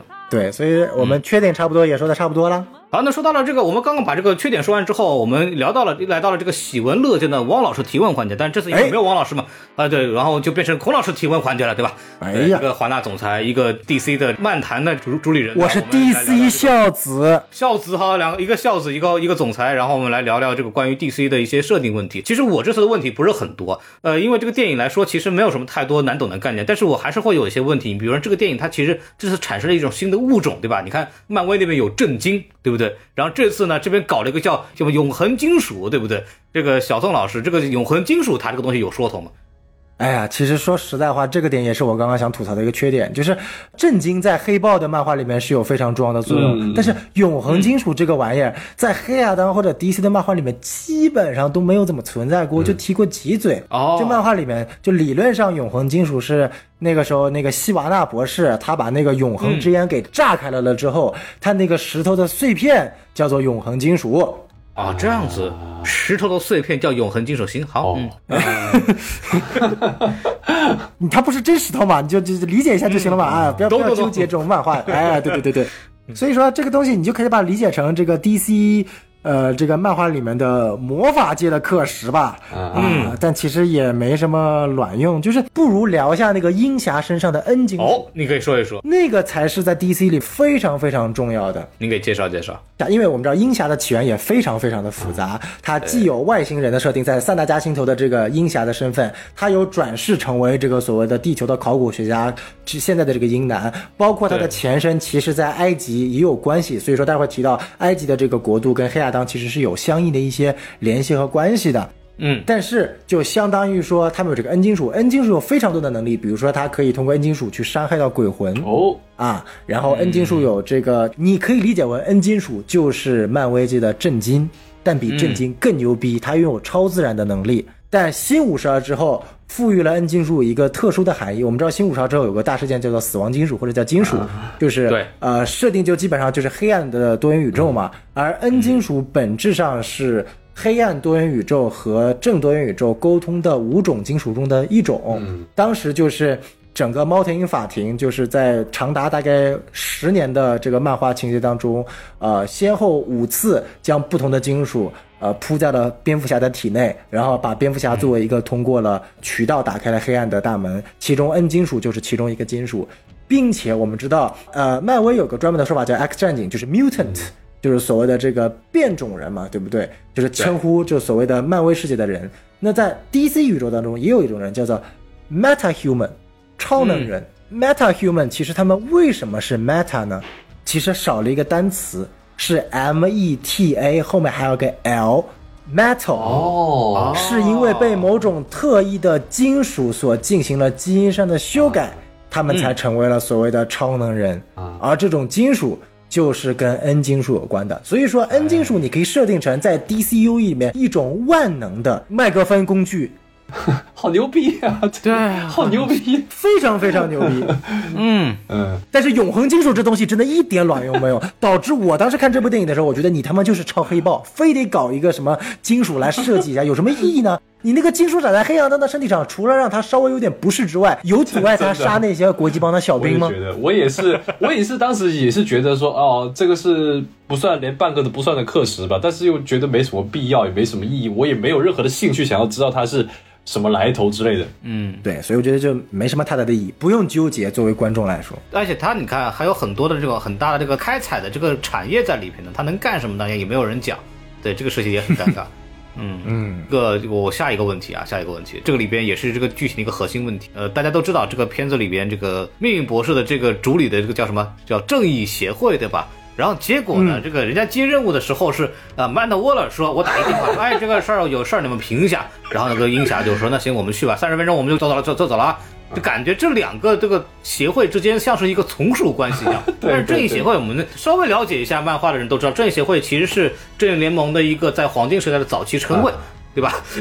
然后由此，其实我们又知道，还其实还有一个在漫画里存在一个叫美国正义联盟。那么美国正义联盟呢，在漫画里面确实呢是受到了这个所谓的这个阿曼达沃勒的这个领导，他那个老头领头的叫那个 Steve Trevor，就是神奇女侠的男朋友，对吧？那他里边是跟这个政府部门是有合作的。所以这个里边关于天眼局和正义协会之间的这个关系，我也想请这个两位老师，谁知道可以介绍一下到底是怎么一个回事？我没搞明白啊。啊，我觉得这个还是小宋老师的回答吧。顺顺便啊，我说一个我自己的期期待啊。一开始我对黑亚当的正义协会，我以为他会不会把那个什么闪电侠初代给请出来。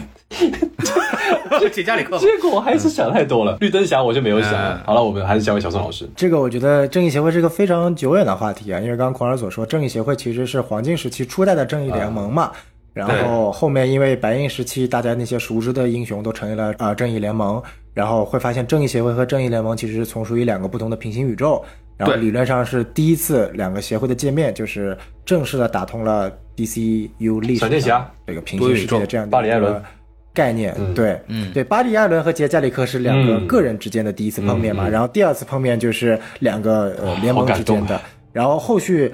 在新五十二的设定当中就没有正义协会了，然后后来又因为各种各样的原因，其实最终的原因是因为曼哈顿博士侵袭了 DCU，偷走了 DCU 十年的历史，导致这十年消失了，所以正义协会就从整个 DCU 的历史中消失了。而近几年，这个正义协会在沉寂了将近二十年之后，终于又回归了。其实作为一个老粉，还是呃很感动的。但是说回到电影环节啊，就是非常有意思。刚刚孔老师提到另外一个组织，在最早时期，呃，正义联盟不叫正义联盟，正义协会也不叫正义协会，都叫美国正义联盟和美国正义协会，就是呃这两个词是相同的，JL 和 JLA 就是都是同一个意思，他们都是带有美国的。然后后来就是所谓的，因为国际开放了嘛，可能编辑部啊、编剧啊都觉得这个联盟不应该是只针对一个国家的，而是针对于整个世界的，所以就慢慢的去掉了后面的 America 代表的 A，变成了 JS 和 JL，就是正义联盟和正义协会。而在新五十二之后呢，啊，出现了这样的一个情节，有三个正义联盟的存在，最熟悉的就是我们所知道的正义联盟，什么超人啊、蝙蝠侠啊、绿灯侠啊这些角色。第二个呢，就是美国政府。觉得这个正义联盟，妈的，我操，你全都是由一个牛逼的克星人，一个亿万富翁，一个他妈的光速的人，一个宇宙刑警，还有一个什么呃水底下的王，这些人根本没法管控啊。然后你脑袋上悬了一个瞭望塔，随时可以发射核弹级别的东西打地球的每一个角落，那你他妈怎么搞，对不对？我得成立一个组织来牵制你，所以由就由阿曼达达沃勒牵制，由斯蒂夫特雷弗来这个领导的这样的一个美国正义联盟。组织，嗯啊，然后第三个正义联盟是由魔法系代表的黑暗正义联盟，那个不需要讲。所以说这个时候就形成了一个拥有政治立场和正式从属性的正义联盟，和一个相对于自由、从属于整个世界的正义联盟的一个对立。这个情节当时在新五十二的设计中也是非常好的，可以说是加入了当时呃时政的这样的一个元素的。啊，然后，但当然，现在这个联盟也不存在了，然后也没有人再提 JLA 了，全部就是 JL，就是正义联盟，然后正义协会也没有人叫 JSA 了，或者说就算有人叫，也只是作为一个历史的传统，基本上这现在就叫 Justice Society 了。然后至于这部电影当中为什么会受天眼局的照顾，我我觉得是什么，就是导演和制片一定想要个办法跟其他 DCU 的电影中联动起来，所以只能想到啊，阿曼达沃勒带领的。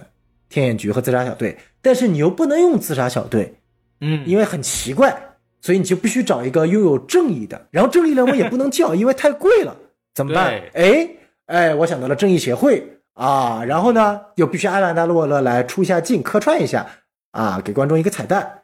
然后至于阿曼达沃勒、天眼局和正义协会之间有什么 PR 交易，哎，不急，我不说，慢慢设定集，大家去补。我觉得就是这个样子。对，说半天其实就是核心点，就是这个电影里面瞎编的啊。对，那么说到这个部分，那就要说到一个大家非常关心的一个另外一个问题了。这个也是一个非常诡异的现象，就是在本部电影也是大家最关注的彩蛋，就是超人啊重新露脸出现在了这个 DCEU 的这个世界观里边，并且同样也是 Amanda Waller 叫超人过来，所谓给黑亚当一个。警告就是有 We need to talk，我要我要 talk 侠又出现了，对吧？致敬闪电侠电视剧啊，这个对，然后就的两个人要探讨一下这个问题。那么这里就有问题了。那么超人是你安排的过来就能叫就叫的吗？啊，这这个我也觉得很神奇。这个 B A 老师啊，您要不要来聊一聊这个彩蛋到底是一个什么情况？我当时在看完电影的时候，对这个也不是看完电影，因为因为其实这个早就有很多盗摄。满天飞了嘛？我当时觉得很很不爽。那当然，看完电影之后我还是很不爽，因为我我也不理解漫画里面怎么说，我是不知道。但是在电影里面，确确实实是没有任何的电影有交代过说啊，现在怎么样？是你们呃正义联盟是隶属阿曼达沃勒的一个分支了嘛？你可能在和平使 在和平使者里面可能有看到过哦，他们来来来救场，但是这个其实也没有说是阿曼达沃勒让他们来，他们可能是看到这里，我以他们自己来的也可以嘛。但是这里你他是屁颠屁颠的，就是这我的跟你约好了，如果还要当把我这个无人机给炸了，你就 你就过去，但是你这个对啊，就好像就成了一个打手了嘛，一个保镖的感觉啊。首先电影里面没是没有讲的，然后这个是戏里，当然跟黑亚当说说，我们得谈一谈嘛。我最怕就是他们真的就只是谈一谈而已。那黑，真的，因为黑亚当现在已经伪光正了嘛，两个伪伪光正在一起就更加伪光正了嘛，就发光了。呃，所以我就很害怕说，如果你黑亚当要拍第二部，你你们俩一开始不打一个三十分钟的话，那黑亚当第二部我我马上开始骂，我电影没看完，我直接出来我录 vlog 我就开始骂。我说你们这电影就垃圾。然后电影一开始说啊，我跟超人已经商量好了，我们俩决定怎么样怎么样，以后怎么样治理这个美国和肯达克之间的关系。这这这肯定不行嘛，是不是？你得呈现出像动画片一样那样子，WWE 两个肌肉男这样子，各种超能力对抗，你必须得有这个。所以这也是我认为在戏外一个相对来说，反正对于我来说啊，六成是好的，四成是模糊的。我认为是大部分是站正面，因为只要他出来了，那么就有可能性，对吧？只要他出来，就一切都有可能性。那大家都知道嘛，反正他之前巨石他就差报那个身份证号了，就是你冰田嘛，就是你这个小日本，天天跟我干，我说把他请回来，你非不让，然后最最后呃，可能就同意了嘛，反正你的任期都要滚蛋了，你现在滚蛋了，所以我就可以搞了嘛。嗯，然后结果他可能也是中间有一些其他的一些什么不知道吧，阻力导致说超人并不能以说啊扎倒那个样子的。或者说，不管是 B V B V S 的形象不行，呃，J L 的形象也不行，你说是 MOS 吗？呃，又有点暧昧，是不是？就你跟沙赞那个好像又不对啊，沙赞那个制服也有点不一样嘛。我们看到那个。是对吧？那个腰带好像也有点红嘛，是不是？就大家如果是真的看到细节的话，就知道就完全就不是一个人，或者说不是一套制服吧。然后再加上那个约翰的那首，呃，李富超那首，对，就噔噔噔噔当当当，嗯，没错没错。这当时我听的时候，我操，真的是哈。不，你忘了那小撮呆毛了吗？最灵魂的是那个刘海。其实没 错没错。我在我看来啊，那个刘海可以是就是稍微乱了一点吧。啊，那当然了，我也知道大家都觉得不可能的，不可能。好，好，好，好，那就不是吧？他就肯定是致敬。那那就是一个，但是毕竟华纳现在内部，你看多少个导演，呃，桑导也好，沙赞导演也好，呃，这个在成为这个掌舵之前的滚导也罢，或者说是这个巨石强森他在努力这么久也行，就是三三个大佬都说了，我们不知道现在超人是谁。甚至连冰田他想要搞都想搞黑人超人了嘛？当然这可能不大可能了。所以他其实内部都是乱很乱的，不是说我们粉丝不知道，他们自己也不知道。所以我认为这个是正面的理由，就是亨利卡维尔他出来了，然后现在他很乱，所以一切都不是定局。唯一确定是他回来了，他可以继续拍，对吧？他不可能只是拍个客串吧？他肯定有其他的那些约啊，对不对？我们肯定继续约啊，怎么能来个客串？那那这样子到时候粉丝怎么把你们反噬？反是死啊！真的，真的就死了。而且他不是退出那猎魔人了吗？他不是退出猎魔人了吧？当时不是有说什么辟谣说，啊，他退出那个猎魔人是因为他是美漫大佬，看过这个猎魔人的故事了，他不满意后面编剧瞎编，所以他退出了。屁了，我才不信呢！他肯定就是来回来演超人的。哎，不好意思，这个我很坚持啊。当然。事实事实是什么样子的，我不管，怎么可能这么巧呢？黑亚当上映啊，冰田滚蛋，这个亨利卡维尔来客串，然后这个猎魔人就就对吧没了是吧？没有了，不演猎魔人了，怎么就发生在两个两周里面呢？对吧？哪有那么巧的事情呢？你们信就那那这是你们的事情，反正我是不信了。所以他以后肯定会会有很多的片约，不管说哎，我们对这个很多人私信我说啊，大 B 哥你怎么不发表一下评论？对于这个滚导和那个谁谁谁，我不说是因为我认为我是喜欢在看到。作品之后再发表言论的，虽然说滚导他确实是有很多的这些什么绯闻啊，什么，或者说他以前拍过这些什么新资料小队啊，还有什么和平使者，但是你你要说和平使者烂吗？他可能对于某些粉丝来说，确实是不喜欢嘛，对不对？但是他最后把那个超人请回来，他把闪电侠海报请出来了，是吧？很 可以，可以，你能做到这个，我觉得对比当时的。或者说，呃，一年前，或者说在今年之前，啊，都是一个不错的一个现象吧。你至少把他们给请回来了嘛，对不对？说明你还是有点号召力的，对不对？说明你是有执行力的，至少这一点是可以肯定的。至于他其他的一些什么癖好什么之类的，我是希望在他上台之后有。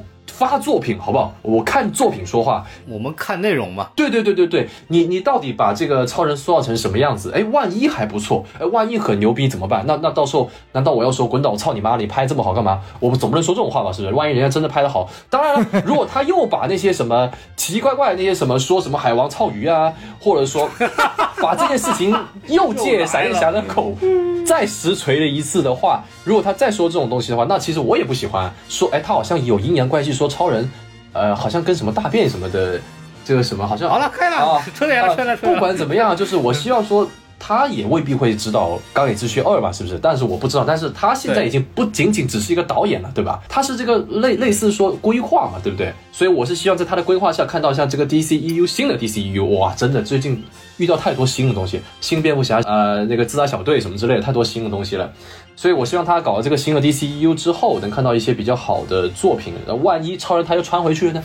万一他就又觉得，哎，扎导这套设计还不错，那个什么 S 上面那个文字刻新闻，哎，好像也挺有魅力的，换回来也可以嘛？你看现在那么乱，一下穿一下不穿的，穿这套穿那套，他到底有多少套衣服？你觉得粉丝分得清楚吗？分不清楚。反正他只要穿一下那个，你别管他 S 后面那个东西是黄色的，还是还是还是橘红色的，还是还是什么黑色黑白的，你不要管他，反正看他的作品就行了。万一他真的不好的话，我我们再喷嘛，对吧？所以，我总的来说，只要超人出来，就是对了。如果没有超人出来的话，我不会给他五点五点九的，我会给他三点九或者四点九的，不会给那么高的。哇，还是因为有这个超人，哎，这个太重要了，你知道吧？就是咱咱现在看电影，已经不是看一部电影了，是看一个宇宙了。现在没办法嘛，大家都是要往前的看嘛。那这是我的意见。好，这个感谢 D B A 把这个我们本来要后面聊的东西给聊到前面去了。对，Sorry，我们一会儿再聊这个管理层的事儿。管理层就核心点，我觉得就是很简单啊，就是因为目前为止我们也无法，可能高层也对目前为止亨超这个超人到底目前什么样一个状况，没有达成统一的共识，所以说那干脆搞了一个，就是各方所谓斡旋，做出来一个仿这个李富超的这么一个形象出来一下。然后这个东西的起因也很简单，就是巨石强森啊拼命的想努力让亨超出现在这部电影当中，让亨超回归。所以说各方角力，最后完成了一个，其实从整个全剧来说是没有任何剧情意义或者剧情价值，甚至是我觉得是不好的一个剧情影响的这么一个呃所谓的彩蛋出现。但是好歹他回来了嘛，然后后续我们再看嘛。嗯，对，刚刚其实也聊到了很多就是所谓铁粉或者漫画迷的一些电影的一些意向嘛。那我们其实也。从这里可以稍微转话题聊聊这个漫画的一些东西。这个小宋其实也对这个本片里边呃找到了很多，其实虽然这个片子本身拍的跟漫画没什么关系了，对对对，但是它其实本身里边很多人物跟漫画也是有很多的这个渊源可以去聊一聊的。然后我们有请小宋老师来说一说。嗯，哎，好，这个我们就从黑亚当说起啊，因为黑亚当刚刚我们已经简单介绍了一下他旧五十二和新五十二之间的这样的一个起源。所以可以看到，就是目前黑亚当这个角色，不管从漫画编辑部，还是到如今的电影，其实都已经从一个纯粹的反派，慢慢设计成一个正邪相互交换的这样的一个暴君形象，然后到现在又可能偏正向的这个角色，那短短的可能二十年间就形成了这样的一个身份的转变，还是非常有意思的。然后在影片当中的女主角啊，就是你别看这个女主角好像其实没有什么戏份，然后在这个电影当中也没有任何的意义啊，她在漫画里还是非常牛逼的。Adriana，她在漫画里面。是实实在在黑亚当在现代的老婆，哎，而且她不仅仅是一个凡人老婆，她是被赐予了神力的。然后她的所谓的叫超神力名或者超级英雄名就叫 Isis，呃，伊西斯。哦。然后呢，这个名字呢，为什么在新五十二之后就没有出现了呢？是因为它跟那个反恐呃恐怖组织 ISIS 完全同名。哦，就完全同名，导致编辑部的人觉得你算了吧，就别出现了吧。就算你出现，你很危险，很危险。所以在其实为什么很多新五十二入坑了之后，就发现黑亚当到现在还是啊一个人啊，这个孤苦伶仃的单身狗。而在重启之前是非常幸福的，有有老婆啊，这就是一个最主要的原因啊。然后有老婆呢，就必定有孩子。那么这个孩子其实也就是影片中的这个所谓的这个单亲妈妈的儿子嘛。这个阿门啊，阿门其实在漫画里面也是黑亚当和艾瑞安娜的孩子，然后也拥有神力，叫做奥西里斯。哎，这名字是不是特别熟呢？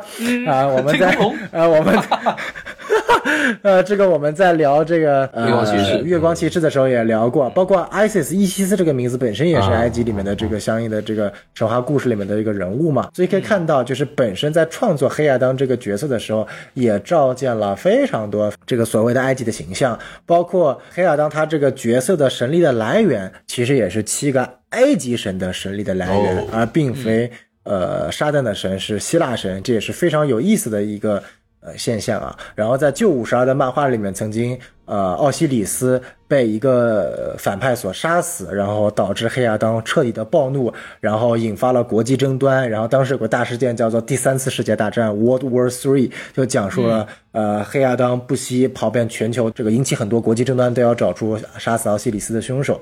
全程一通打，就是就是黑亚当打完这个打那个，打完这个打那个，从黑亚特兰蒂斯冲到这个什么大都会，又从大都会冲到歌坛，又从歌坛冲到中心城，又从中心城。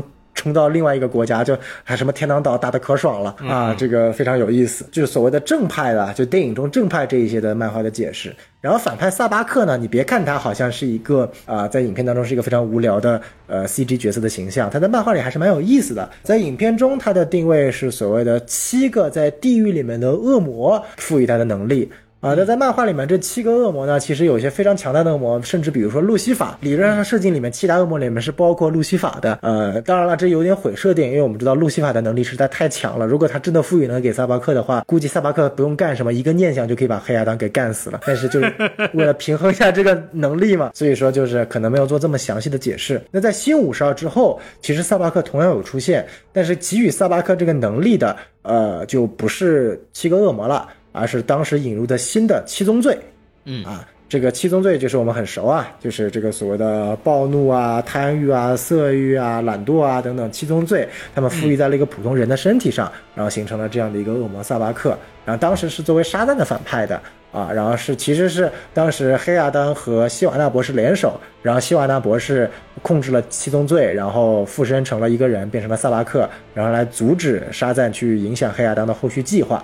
啊，然后在这部电影当中，把萨巴克这个故事改成了黑亚当的反派。然后呢，萨巴克的能量来源，当时在漫画里面，它有一个所谓的能量来源，就是呃沙赞的能量来源叫做永恒之岩，对不对？Rock of 呃 Eternity。然后萨巴克的能量来源叫做 Rock of Finality，终焉之石，就是跟永恒之石是正好相反的，也是一个对应关系。永恒就是你永远望不到尽头嘛，那中焉就是你他妈已经到尽头了嘛，对吧？就叫。就他妈玩这些文字梗还蛮有意思的，这是关于萨巴克的一些相应的故事。然后影片当中其实有个非常有趣的组织啊，就是这个炮灰组织 Intergang，你也不知道它为什么存在，但它就是存在了。对，然后他们有一些非常牛逼的武器，在电影中设定他们是这个挖掘了这个所谓的永恒金属啊，然后制造了很多牛逼的什么载具啊、摩托啊、武器啊。哎，但是在漫画里面其实有个非常牛逼的设定，就是他贩卖的武器全部都来源于天启星。他其实是天启星的首领达克赛德在地球的，相当于说，呃，武器分销商吧。嗯，好家伙，哎，对，哎，就蛮有意思的一个设定啊。然后，其实我本来当时看预告，知道 Intergang 会出现的时候，我真的以为很多扎导的粉丝也认为这是一个跟扎导版正义联盟有相关联的地方，因为毕竟扎导版正义联盟是唯一实锤有出现达克赛德的嘛。对吧？那这里又出现了达克赛德在漫画里面经常合作的这样的一个国际帮，影片看下来真的就是拿它做了一个噱头啊！我觉得就还蛮可惜的。其实这里如果真的能引到，就是你小小一眼彩蛋，或者你放第二个片尾的这个彩蛋，讲一下这个 Intergang 它其实是跟某个什么外星组织是有合作的，我觉得也挺有意思的呀。你非得把它设计成一个没有任何意义的，就他妈开采永恒金属的这样的一个雇佣兵，还是呃有点。什么大材小用吧，还是没有点可惜的啊！接下来我们来聊一聊这个呃正义协会啊。正义协会四位成员，命运博士其实我刚刚前面已经说过了，他其实是四位当中逼格最高的啊，但是在电影中其实描绘的非常差，好像具有一个什么修改这个现实空间，就跟马奇博士的那个镜像。呃，位面有点类似的能力啊，然后可以预知点未来。但是在呃漫画里面，它能力包括直接修改现实，就是你可以把它想象成命运博士的巅峰能力等于奇异博士加上绯红女巫结合在一起的能力，基本上等于命运博士。这么对，因为命运博士它的真实载体就是秩序领主嘛，就秩序领主就相当于说 DC 整体在魔法位面层级的至高神这一个级别的了，非常非常牛逼的这个级别的。可能在秩序领主上面的，就是在睡魔中的无尽家族了。单纯从魔法层面来讲，所以说，呃，命运博士这部里面的呃实力塑造其实有点拉。然后呢，呃，Cyclone 就是我们提到的这个龙卷风，他提到他小时候被所谓的一个邪恶的科学家改造了，充满了纳米机器。那这个邪恶的科学家是谁呢？他也是 DC 漫画中一个非常呃著名的邪恶的博士，叫做明日教授。Tomorrow，然后加在一起就是 Tomorrow 嘛，就意味着明日的意思。所以说中文翻译就给他明日教授。那明日教授呢，其实从来没有在真人电影里面出现过，但他在《少年正义联盟》这部动画里面，曾经作为第一季、第二季的穿插的反派啊，一直有出现过。然后在漫画里面，他其实也是另外一个超级英雄红色龙卷风的创造者。哦，我记得他那个不是机器人吗？对，但他那个是纯机器人。然后这个他塑造的是一个，就是把纳米机器植入到一个真人体内。啊，所以说他特别喜欢创造出各种乱七八糟的这个飓风系的角色。然后他呃作为一个邪恶科学家，他有一个竞争对手，这个角色叫 Professor Evil 伊沃教授啊，也是一个他妈脑子有点病的这个邪恶科学家。然后伊沃教授创造了亚魔卓，就是那个可以复制任何超级英雄能力的 Amazo，对 Amazo 超变态超英霸的这样的一个角色。然后原子粉碎者，我觉得这个角色没有太多可说的，就是大家只要知道一点，他跟原子侠没有任何关系。啊，就是他的能力理论上也不是所谓的变大变小、变漂亮。哎，对，只是纯粹的可以动用这个打出原子力量的一拳啊，这个非常牛逼啊。这重点在于粉碎者，不在于原子。哎，所以说这个我们就简单的啊略过。但是鹰侠呢，我们要重点的讲一下，就是它真的非常非常的复杂。为什么呢？它涉及到本身在漫画历史上黄金时期、白银时期、青铜时期、黑铁时期、现代时期各种不同的设定，但是后续的设定呢，又把这些设定统一在了一起，赋予了鹰侠转世的这样的一个设定。没错，它的真实设定是他们俩原先是在古埃及时期的一对王子和公主。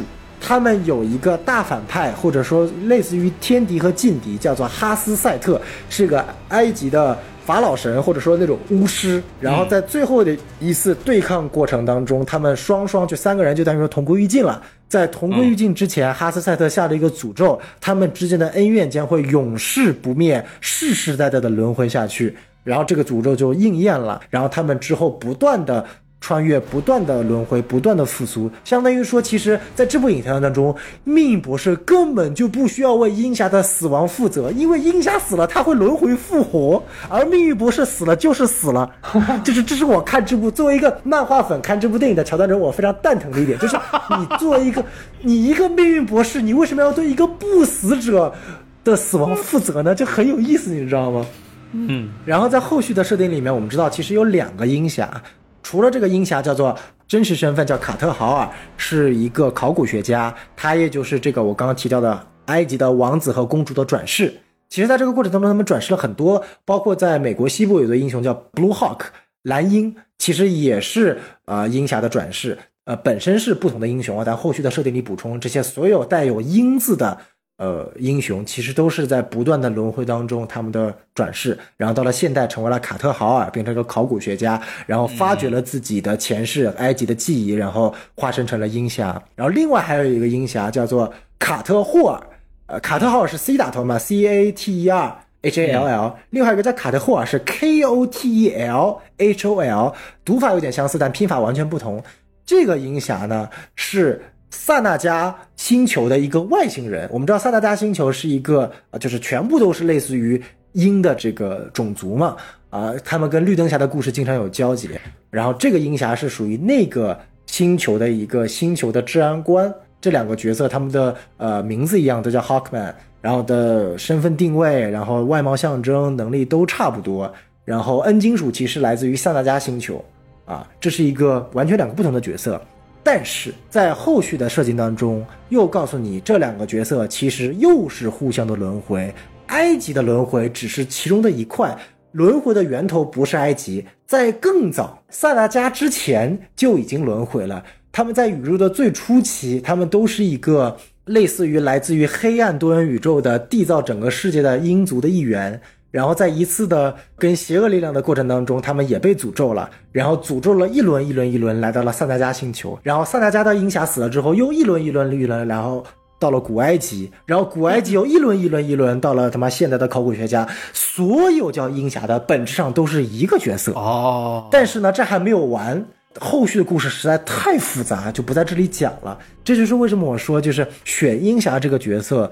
其实还是蛮考验这个制作团的，因为后续你不知道怎么写他的故事，他的起源，他的相关的故事非常非常的复杂。在漫画里面，他有属于永恒一族的成员，DC 的永恒一族就是各种长生不老的人组成的一个议会。这个议会里面有旺达尔·萨维奇。有鹰侠和鹰女，有蝙蝠侠的反派雷肖奥古忍者大师，包括那个睡魔里面的该隐和阿贝尔，他们全都是因为他们是长生不老、永远不死的，或者至少有转生能力的，他们全都属于所谓的永生一族的这样的一个成员当中，呃，就就非常的复杂。反正简单的跟大家说一下，就是鹰侠的起源，我觉得反正就非常复杂就对了。对，但是每一个起源都在漫画里没有当过黑人。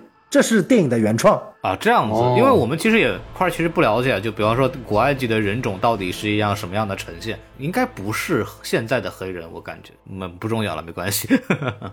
对，然后反正基本上就是这些关于鹰侠的起源，然后 JSA 就是正义协会，刚刚大家也跟呃简单的过了一下它的一个起源故事了，就是基本上这部影片出现的一些角色都是围绕着黑亚当、鹰侠和埃及元素有关的一些。塑造的，然后相对来说，其实我觉得做的还可以吧，因为它毕竟是一个虚构的国度，没有太过于影射埃及的一些文化和神话，所以在地域文化这个层面，应该还没有触达太多的红点。没有辱，对，哎，没有辱啊。然后我就想到当年月光骑士的那个主创的那个呃黑亚当的这这个画了啊，也是非常的有意思。但不管怎么样，就是刚刚给大家简单的介绍了一下一些相关的漫画的细节延伸，然后也其实也非常推荐大家去读一下呃杰夫琼斯著的这个新五十二的沙赞的这个。从单刊的漫画来讲，它本身都是赋予正义联盟主刊它的一个副刊小故事，但后面有出过关于沙赞那些小故事的合集，里面有包括沙赞的起源、呃黑亚当的起源以及沙赞和黑亚当的第一次对峙。这个故事我是啊建议大家看一看的。OK，因为这个之前我们在聊沙赞的节目里也提到了，其实故事基本上按照这个设定去拍的，没有做太大的改动。嗯，小崔刚刚说到那个。鹰侠的这个起源故事，我就突然明白为什么这个电影里边就完全不讲鹰侠的这个背后的故事，因为太复杂了，不想讲。对，啊好，对，真的是不想讲。对，反正这个讲起来没有，他们因为鹰侠的故事讲起来都能讲一部电影，何止一部电影？之前在 C W 剧里边不是也有一个大故事线，就是讲这个怎么帮助鹰侠一女逃脱那个旺达萨维奇，对对，旺达萨维奇的这个追杀嘛。对，在这个 C W 剧里面，就把那个旺达尔萨维奇设定为当年他们那个呃一起对付的那个哈斯赛特了嘛，就把旺达尔萨维奇和哈斯赛特的人设混在了一起。但在漫画里面是完全分开两个不同的人。然后在那个呃非常著名的我们特别都特别喜欢的这个 D C 的动画片《正义联盟》，就超人与正义联盟系列里边，英女的戏份我觉得是非常不错，而且很漂亮，这个大家也可以去呃了解一下。啊，了解一下，没错没错，对对。然后说完这个的话，我们可以再说说我们的延伸话题嘛，就是刚刚我们也其实也 B A 已经忍不住了，发表了一些慷慨激昂的讲话，就是这个 D C 影业最近刚刚新成立新的 D C 影业，对吧？然后目前为止呢，是由这个著名的导演詹姆斯古恩，然后还有一个叫 Peter Safran 做老大的这么一个情况，双老大，一个管内容，一个管什么营收相关的。然后这么一个事情，然后这个我相信 DC 的粉丝也很关心，也想请两位聊聊，所谓人事人命也好，呃，他们对之后的 DC 的电影会有什么样的一个影响呢？嗯，其实我觉得大部分的 DC 粉丝啊，不是路人啊，路人不关心这个，大部分的 DC 粉丝其实是比较懵的，就其实大家都挺懵的，也不知道这到底意味着什么。当然了，也有相当一部分人是表示是。就是有点退圈的感觉啊，这么样。当然，你说退圈也不是真的会退圈了，就是觉得没有什么好展望的，因为已经这么烂了。本来一开始我说，个人认为就是 DC 的走向取决于《黑亚当》这部电影到底赚不赚钱，真真的就是赚不赚钱。但现在看来，它是没有赚钱，甚至亏了。对，就就类似于黑寡妇，就是真的就这么惨了。但是 DC 的这个电影的的重要性肯定不是黑寡妇能比的吧？有很我们也知道有很多 DC 电影不是被延期到了。像海王，我去直接延期到明年的圣诞节，是不是？就这么大的一个一个一个一个 IP，直接给你延延到一年后，一年多的时间，我觉得这个有点太恐怖了。然后闪电侠的闪电侠这个艾斯拉米勒和这个 Amber 这个这两个活宝，真的是你你要怎么说嘛？你说这两个演员，他们两个随时，比如说待会我们挂了电话，待会呃 EZ 已经被换掉了，完全有可能。有谁会意外吗？没有人会意外，很正常。我不是说我希望他被换掉，是现在出现这种事情很正常。所以对于现在的这个本来就正义联盟就那么几个人，亨超虽然是回归了，本扁虽然是到了这个海王了，大家都很很开心，是不是？但是就难道说年延期这一年是为了让他的戏份增加到什么什么程度吗？我其实还是很怀疑的。我认为可能还是停留在一个客串的阶段，甚至可能也就多那么作为一个尼克福瑞在美队里面这么一个戏份的那。不是还有一个那个基顿嘛？虽然说这个蝙蝠女已经被砍掉了，但是这个基顿还没被砍呢。就我大家应该了解我了吧？我对于基顿这个这个玩意儿我是很讨厌的，我都不知道它为什么会出现。然后当然了，蝙蝠女被砍是一个非常好的信号，说明这个超女超人可能也 差不多了啊。但但是女超人她不可能被去掉，因为她并不，毕竟她不是一个 solo，她毕竟是在闪电侠里面的，所以她可能还是会被。延续下去的。如果大家这么想，应该明白了。如果说女超人是要被延续下去的，如果说基顿没有被掰掉的话，那么你再想一想，再看一下这个这个超人，这个亨利卡维尔这个等等等等的这个版本，那就其实大家应该已经猜到了，就是未来的这个宇宙的走向很可能并不是呃觉得说，哎，我们不要说你喜欢。扎导还是你不喜欢扎导，这不重要，你必须得承认一个事实，是扎导的规划相对于其他这乱七八糟来说是比较稳的吧，对不对？DC 现在需要的是什么？不是说啊，我们需要一个第二个海王，还是说需要第二个神奇女侠二零一七？我们是需要一个 team，你知道吧？他们得在一起，他们至少得在一起。你想，漫威比 DC 牛逼的地方，除了说这个宇宙戏里的宇宙凝结性强，就是戏外。人家不仅啊，刚才小宋说了啊，这个各种咪咪是吧？各种咪音对不对？不仅如此啊，还有很多他们宣发的时候，哎，你你搞宣发是不是？我去那里客串一下。你搞宣发是不，我也去那里客串一下啊。当然我说的是以前的复仇者联盟四之前的了。比如说雷神啊，出现了什么？我们请浩克，我们我们请谁谁谁来来，我们一起宣传，用这个明星效应嘛。你发个 ins 或者你发个推特，我们也带下节奏。你看现在的这些神奇女侠一九八四还是是什么海王？你看现在宣发跟其他 DC 电影有什么关系吗？一点关系都没有。不会说我请神奇女侠来来啊，大家来看一下什么黑亚当吧，还是说什么艾斯拉米勒？你觉得他有可能发个 他连他连他的公开账号都没有，说我我们一起去看一下这个黑亚当吧，里面有超人呢，这个什么扎导宇宙要回归，你觉得他可能说这种话吗？不可能的，只有亨利一个人发了推特，并他是客串的嘛，对不对？所以你看现在粉很多粉丝对这个未来的这规划，这都不是说你滚导你来不来了，就是目前你黑亚当就这最实际的，我说了拿作品说话。作品这么拉，票房这么拉，谁谁还指望啊？说真的，而且你传递出来的这个未来的这个，并没有给大家多多少展望啊。如果他出现的是穿的黑色制服的亨超，你再想一想，你觉得会怎么样？那那可能就是这个粉丝的粘性就越来越强了。咱就不要说说啊，我一定要粉，呃，我一定是扎司令还是什么之类的。其实喜欢扎导，但是没有说那么。那么极端的其实是有很多人的，就是说哦，你看扎导他至少拍出了一个系列嘛，啊三部曲他至少拍出来了，对不对？有作品嘛，我们拿作品说话嘛，你至少是有一个共同的敌人，我们有达克赛德。是不是我们有这个达克赛德手下的军火帮？呃，刚才小宋说了嘛，本来这些是可以连在一起，大家都可以用这些彩蛋高潮一下。那结果就可能就只能在什么电台这里高潮一下，说啊，这个是他的武器经销商，然后就没了，就没有人说了，也没有任何 UP 主要来要来讲这件事情，也没有什么好讲的。这些什么彩蛋，这些什么金属，Who care？我是身为一个 DC 粉丝，我是觉得非常看到这个这个票房这么拉，然后你又要问我说，哎，这个滚导来了，滚导来不来？他又没拍什么作品，我也不知道怎么说。反正现在就是我我是。没有什么希望的，大家都知道我现在开始做啾啾 了，我现在开始做啾啾了，我就开始做做二次元了。那，B A 开始换赛道了，这个 I A C 都开始做什么动作 动画解析啊，你就知道了。不管是国外的还是国内的，就是大家对于这个 D C 的这个 就是这个样子了，就就没有什么大家没有什么太太期待的。本来就是强生，我还指望他拿一个十亿。等一下，新蝙蝠侠应该是八亿还是还是九亿吧？应该就六到九亿了吧？八亿还行吧，行吧。我本来以为要当这种。非常具有娱乐性，又是巨石强森，好歹也是超级英雄，然后又有这个什么布鲁斯南什么之类的，怎么也能上一个十亿？我以为哦，真的就是我以为了，所以结果变成这个样子。你看，不管是什么口碑啊，还是票房啊，还爆米花啊什么之类，全部都输了。然后现在华纳内部大洗牌，戏里戏外全完，所以我觉得这是一个非常灾难的一个状态。我说完了，就是这个样子。对，嗯，B A 的意思就是说完全不看好嘛，对之后的这个未来觉得前景扑朔迷离，对吧？那么小宋。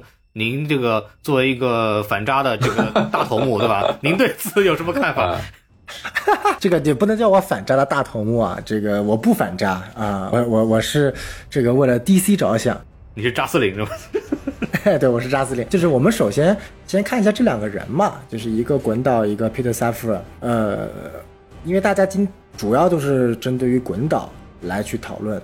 那首先我们来看一下，就是 Peter Safran 和滚导，一个是作为商业，一个作为创意，这两个其实相对来说做了一个制衡和平衡。我觉得这样的设计本身来说，一定比之前大家一直想的去找一个人啊，就不说至少不管是扎导还是也好，还是之前找的任何一个人，之前我说让温子仁啊啊，有说或者是换成这个马特里夫斯啊，都比一个所谓纯粹的创意要好。因为像我之前我们说过的，漫威其实也不是凯文费奇一个人，是有三个人。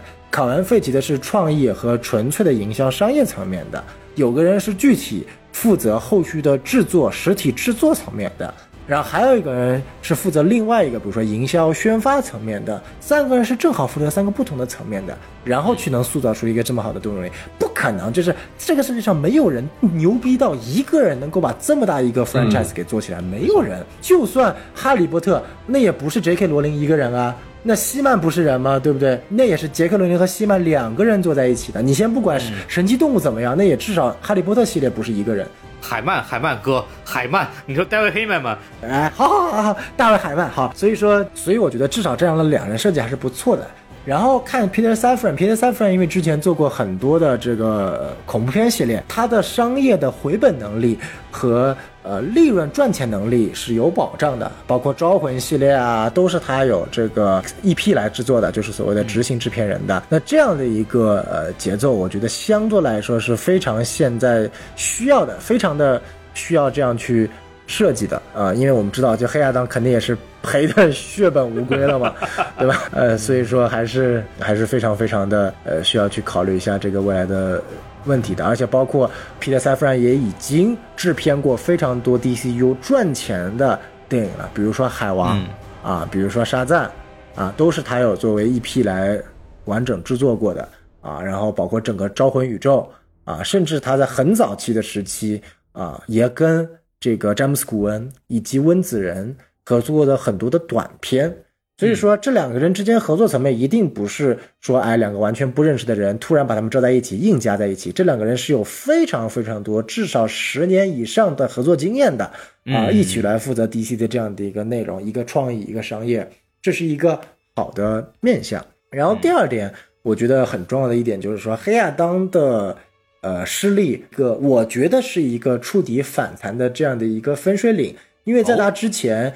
DC 理论上是真的没有一个所谓的专门的部门的，你所谓的 DC Films 就所谓的 DC 影业也只是内部或者我们的一个说法，它从来不是一个核心的正式的所谓的一个独立的部门，它只是说下面的一个小的工作事业部吧。啊，嗯，所以说他一直是没有一个所谓的逐利的一个创作权的，他一直是需要直接向上级的这个电影部门来汇报的，而不是直接向母公司或者说整个公司的负责人来汇报的。而现在成立了 DC Studios 啊，名字直接就超漫威 Marvel Studios 了啊，嗯这个那这个向扎斯拉夫直接汇报了。不仅仅是像扎斯拉夫，包括就是整个华纳的，因为扎斯拉夫是整个集团的嘛，对吧？那现在是不会直接跟电影部门汇报，而是跳过一级跟。华纳的华纳兄弟的总负责来进行汇报，哦然后以及跟扎斯拉夫来进行汇报，这样的一个从商业层面来说，它的一个决策力，我觉得还是可以的。嗯然后另外就是，呃，刚刚这个 B A 也提到了很多关于演员的一个问题啊，包括亨利回归啊，亨利回归一定是一个好事情。目前根据现在的风向，《钢铁之躯二》的导演一定不是扎导，因为如果是扎导的话，一定就官宣回归了嘛。所以说现在其实《钢铁之躯二》的导演是谁，是一个什么样的风格，一个剧情都是属于扑朔迷离的阶段。然后三巨头呢，刚超人刚刚在黑亚当客串了，然后海王里面会有呃本编。然后闪闪电侠里面还有本编作为一个小配角，沙赞二会有神奇女侠的客串，等于说我们可以看到山崎头还是零星的不断在刷存在感的，也就意味着这个机会一定还是有的，就看有一个人能不能把他所有的内容全都填充进来。然后包括滚导前两天也说了，说在他的治理下，一定不会同时存在 N 个蝙蝠侠。我们之前之前有一期节目说过，就是同一时间把所有什么呃电视剧啊、电影啊，夯不啷当加在一起，同时存在了他妈的五个蝙蝠侠，对对对本本编啊、背编啊、机编啊，然后新编啊，电视剧里还有一堆蝙蝠侠，对对不对？就特别 C W 那个 Arrowverse 的蝙蝠侠，然后泰坦的蝙蝠侠，我操他妈一堆蝙蝠侠，谁他妈记得你是谁啊？对不对？太多蝙蝠侠了。而在滚导和 Peter Safran 的治理下，他已经明说了，他说的是原话是肯定不会同时存在四个蝙蝠侠。可以存在三个。我我的想法就是一到两个嘛，对不对？就可能新编还是走新编，可能运气好的话，我觉得本编会正式回归啊，因为海王二加上后面闪电侠，然后至于埃德拉米勒，我觉得不重要，本身我就觉得他没有把巴里亚伦饰演的很好，我宁愿赶快换一个金发的这个更好的角色，再给演员就赶快滚蛋吧。然后梅拉这个角色，我觉得她也不重要，就是一个花瓶嘛，大不了再找个好看一点的嘛，对不对？这都不是影响重要的，重要的我觉得还是在未来的规划上面，我们希望能够出现一个完整的团队，并且最重要的是你能够至少一年两部的稳定的输出。这个是非常非常重要的。就像二零二三年目前运气特别好，二零二三年的计划里面有四部 DCEU 的电影，从年初的《沙赞二》到《闪电侠》，到《蓝甲虫》，再到年末的《海王二》，目前都是定在了二零二三年里面的。啊，如果不出意外，我们明年是 DC 粉的过年，只要这四部不要太差，好吧？这句话我去年就听过。首先要保证这四部能够在中国大陆上映嘛。啊，不，对上不上映我已经不抱希望了，是肯定是不会上映的啊。但是只是作为一个 DC 粉，对吧？对，能能过年就过年嘛，对吧？还是很很很期待的。所以我觉得在这个问题上，我肯定是还是就相比于现在漫威一路下滑的颓势，嗯，我觉得 DC 还是有触底反弹的可能的。因为现在漫威是看完黑豹二，我的直观感受就是真的很努力的想改，但是他真的忍不住这个颓势，因为他前面带有太多的大量的沉余垃圾和前面四阶段造成的大量的问题，他需要放在现在来解决了。这不仅仅是他整个创意的问题了。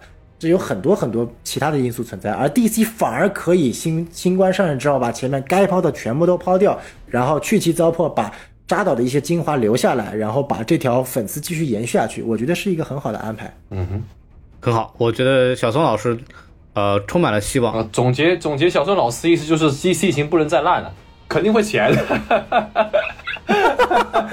触底反弹，我记得一年前的节目我也是这么说的，结果他还能再烂，烂出了黑亚当，还在底，就跟这个 A 股是一样的，我们以为已经到底了，其实还在底啊，然后每个人都在抄底是吧？抄了一年了，没错，快死光了，呃，没错没错。我其实想提一个点，就是哪怕让扎导回来，都比目前这个状态要好一些，起码有一个统一的世界观和统一的风格，以及并且我自己也对扎导的很多作品是颇有微词的，但是扎导在的时候，那些作品。都是有欣赏价值和讨论价值的，它有它有趣，有凝聚力。但是目前呢很多。新的超警，甭管 DC、漫威，他们的片子都离这个有意思和值得讨论都差了很多。这个我就让我开始怀念起了扎导，对吧？就是你看扎导两个废案都能让那个粉丝吵半天，对不对？然后 BA 一个标题都能让这个粉丝把它撕的到处都是。这这对这种东西盛况我都很怀念的，我都很怀念的，对不对？呃，然后其实这个扎导这样的导演不参与这样的项目之后，也让整个这个超英的这个话题性少了很多，所以。怎么说呢？就目前为止，以整个全球的大娱乐行业的倒退的趋势来看，就超英这个产业的倒退趋势来看，呃，怎么说？先有话题性，我觉得是一个非常重要的这么一个东西。但毕竟它最终还是一个曝光为准的这么一个生意嘛，对。然后今天我觉得其实也就聊的差不多了。就是《黑亚当》其实这个电影本身不太值得聊，但是我们其实也也由此延伸出了很多 相对应的其他的话题。我觉得今天聊的也是非常开心，然后也是非常感谢二位，包括 BA 啊，再次来到我们这个。这个电台啊，给我们这个蓬荜生辉一下，然后我们这个今天这个节目呢，也就跟大家说个再见了。嗯，然后非常感谢大家的收听，然后在我们结束之前呢，欢迎大家关注我们的微信公众号啊，S M F M 二零六啊，哎，A B C B 二零二八，呃，好，好，好，没没听说过，这个开始下越越变越狠了啊！不论你是喜欢超级英雄呢，还是喜欢 JoJo 呢，还是喜欢一些。呃，很多这种美学相关的这个服装相关的东西，都可以关注一下我们的这次的嘉宾啊，那个 Barry Alien 的 Barry Alien。哎，谢谢。哎，没错。而且如果实在没有什么事情看，可以锁定每周六晚上 BA 在微博直播，真的什么都聊。我操他大爷！OK，不，他是这样的，就是那个朋友们，我们今天兄弟们，我们今天来聊一下黑亚当，结果一点进来情感博主，对吧？然后过两天，兄弟们，我们一起来聊一下这个超人，对吧？一进去情感故事深夜聊天 啊，那个姑娘，你的头像是本人嘛，对吧？有相应的情感需求的，欢迎去这个那个直播间找 BA 去聊聊天，是吧？然后我跟小宋有空的时候也去过去捣乱的。随时欢迎。我我本来真的很想去，但是没没没想到每次进去都在聊情感话题，我实在没什么可聊了，我就走了。哦，对对，好，呃，那然后还是感谢大家收听到现在，那我们跟大家说再见，拜拜，拜拜，好，拜拜。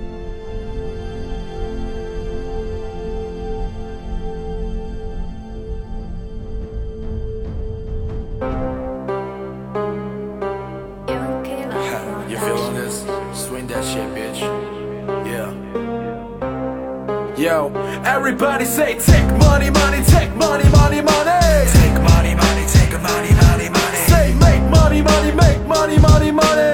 Make money, money, make money, money. Everybody say take money, money, take money, money, money. Take money, money, take money, money. Everybody say make money, money, make money, money, money.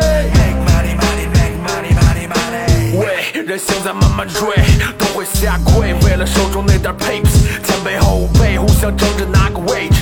那可笑的歌词也就值个妹子，写歌就像做菜，添味极多放，目的就是看到混圈飘的波浪。用金钱虚伪利益都放在桌上，说唱不比说唱，比谁出洋相多棒。我看不到曾经的蓝天，一个个装的好像图帕下落凡间。看看你们器官里面全是残烟，眼睛只能看到女人他妈有多婵娟。Fuck that，I say great soul，great soul 的 great soldier 来自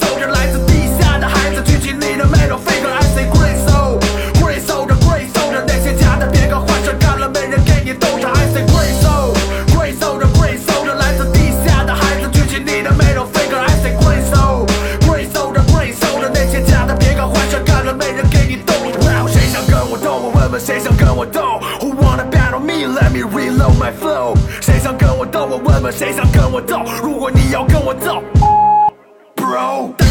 魔人，清理掉身体上伤口的磨痕。我劝那些想干我的人买了份保险再出门。让 Killer on the track，压了 boom back king on my，听好下面几个 bar，让你知道我们的范儿。走在后面铺着路，也感谢前辈栽的树。闯入云中漫着步，也感谢黑的撒的雾。多少人走不归路，有多少人在装着酷？看我腾云驾着雾，在拆了你的不归路。全部都睁大了眼，眼在看着我，拿起了麦克，把萨克们办了，把所有的压力和压抑都换成了杀气，在不停的发力，把所有的差异都放进了沙粒。Wow，可烦恼在加剧，不停的发育，不停的拼下去，不停的骂，但烦恼却越来越大。要学会放松，放松的唱，思维要畅通，畅通的想。不同的地方，不同的梦，不同的痛苦有不同的痛。抬起头，接着手，没扭头就接着走。拿起麦去拥抱爱，爱是最酷的 punch line。如果有人不给你 respect，那就对着他脑袋。All right, homeboys, you're ready for the part two? Tonight party part two, yeah. Make some noise for Young Killer and MC Will Be, yeah. Let's keep it. Come on，有节奏的路，我拿着麦克我，一直说着音乐，不能给你上演这节目。It's great，so the motherfucking we O B。It's great，so the 我们来自 TJC，所有人都特别期待那个 We O B 的 show，所有人都特别期待那个 We O B 的 flow。Everybody clap your hand，everybody clap your hand，everybody 全都动起来，在这个星期天，没有那么多的拘束，没有那么多的事，没有那么多的虚度过夜，那么多的 hurt，那么多的 fake MC 和那么多的味儿，那么多的 fake hip hop verse 都在味儿，所有人都动起来，要晃动你的腿和脚，看看 We O B 的现场到底有多屌。有的人想跟我碰的你是有多硬，铁子我受的是伤，你丢的是命。哇！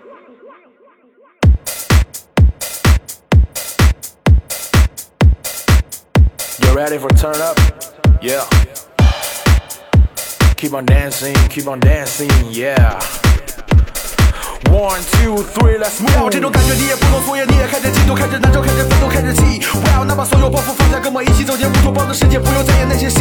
要我把音乐当生活，搬把节奏，都把妥，让我听见舞池播放这个 beat。要所有音符都是拼图，化解所有的心动，那就别再等待，也别再放弃。Wow。Stay happy all day, Young Killer and Grace, so the motherfucking we OB.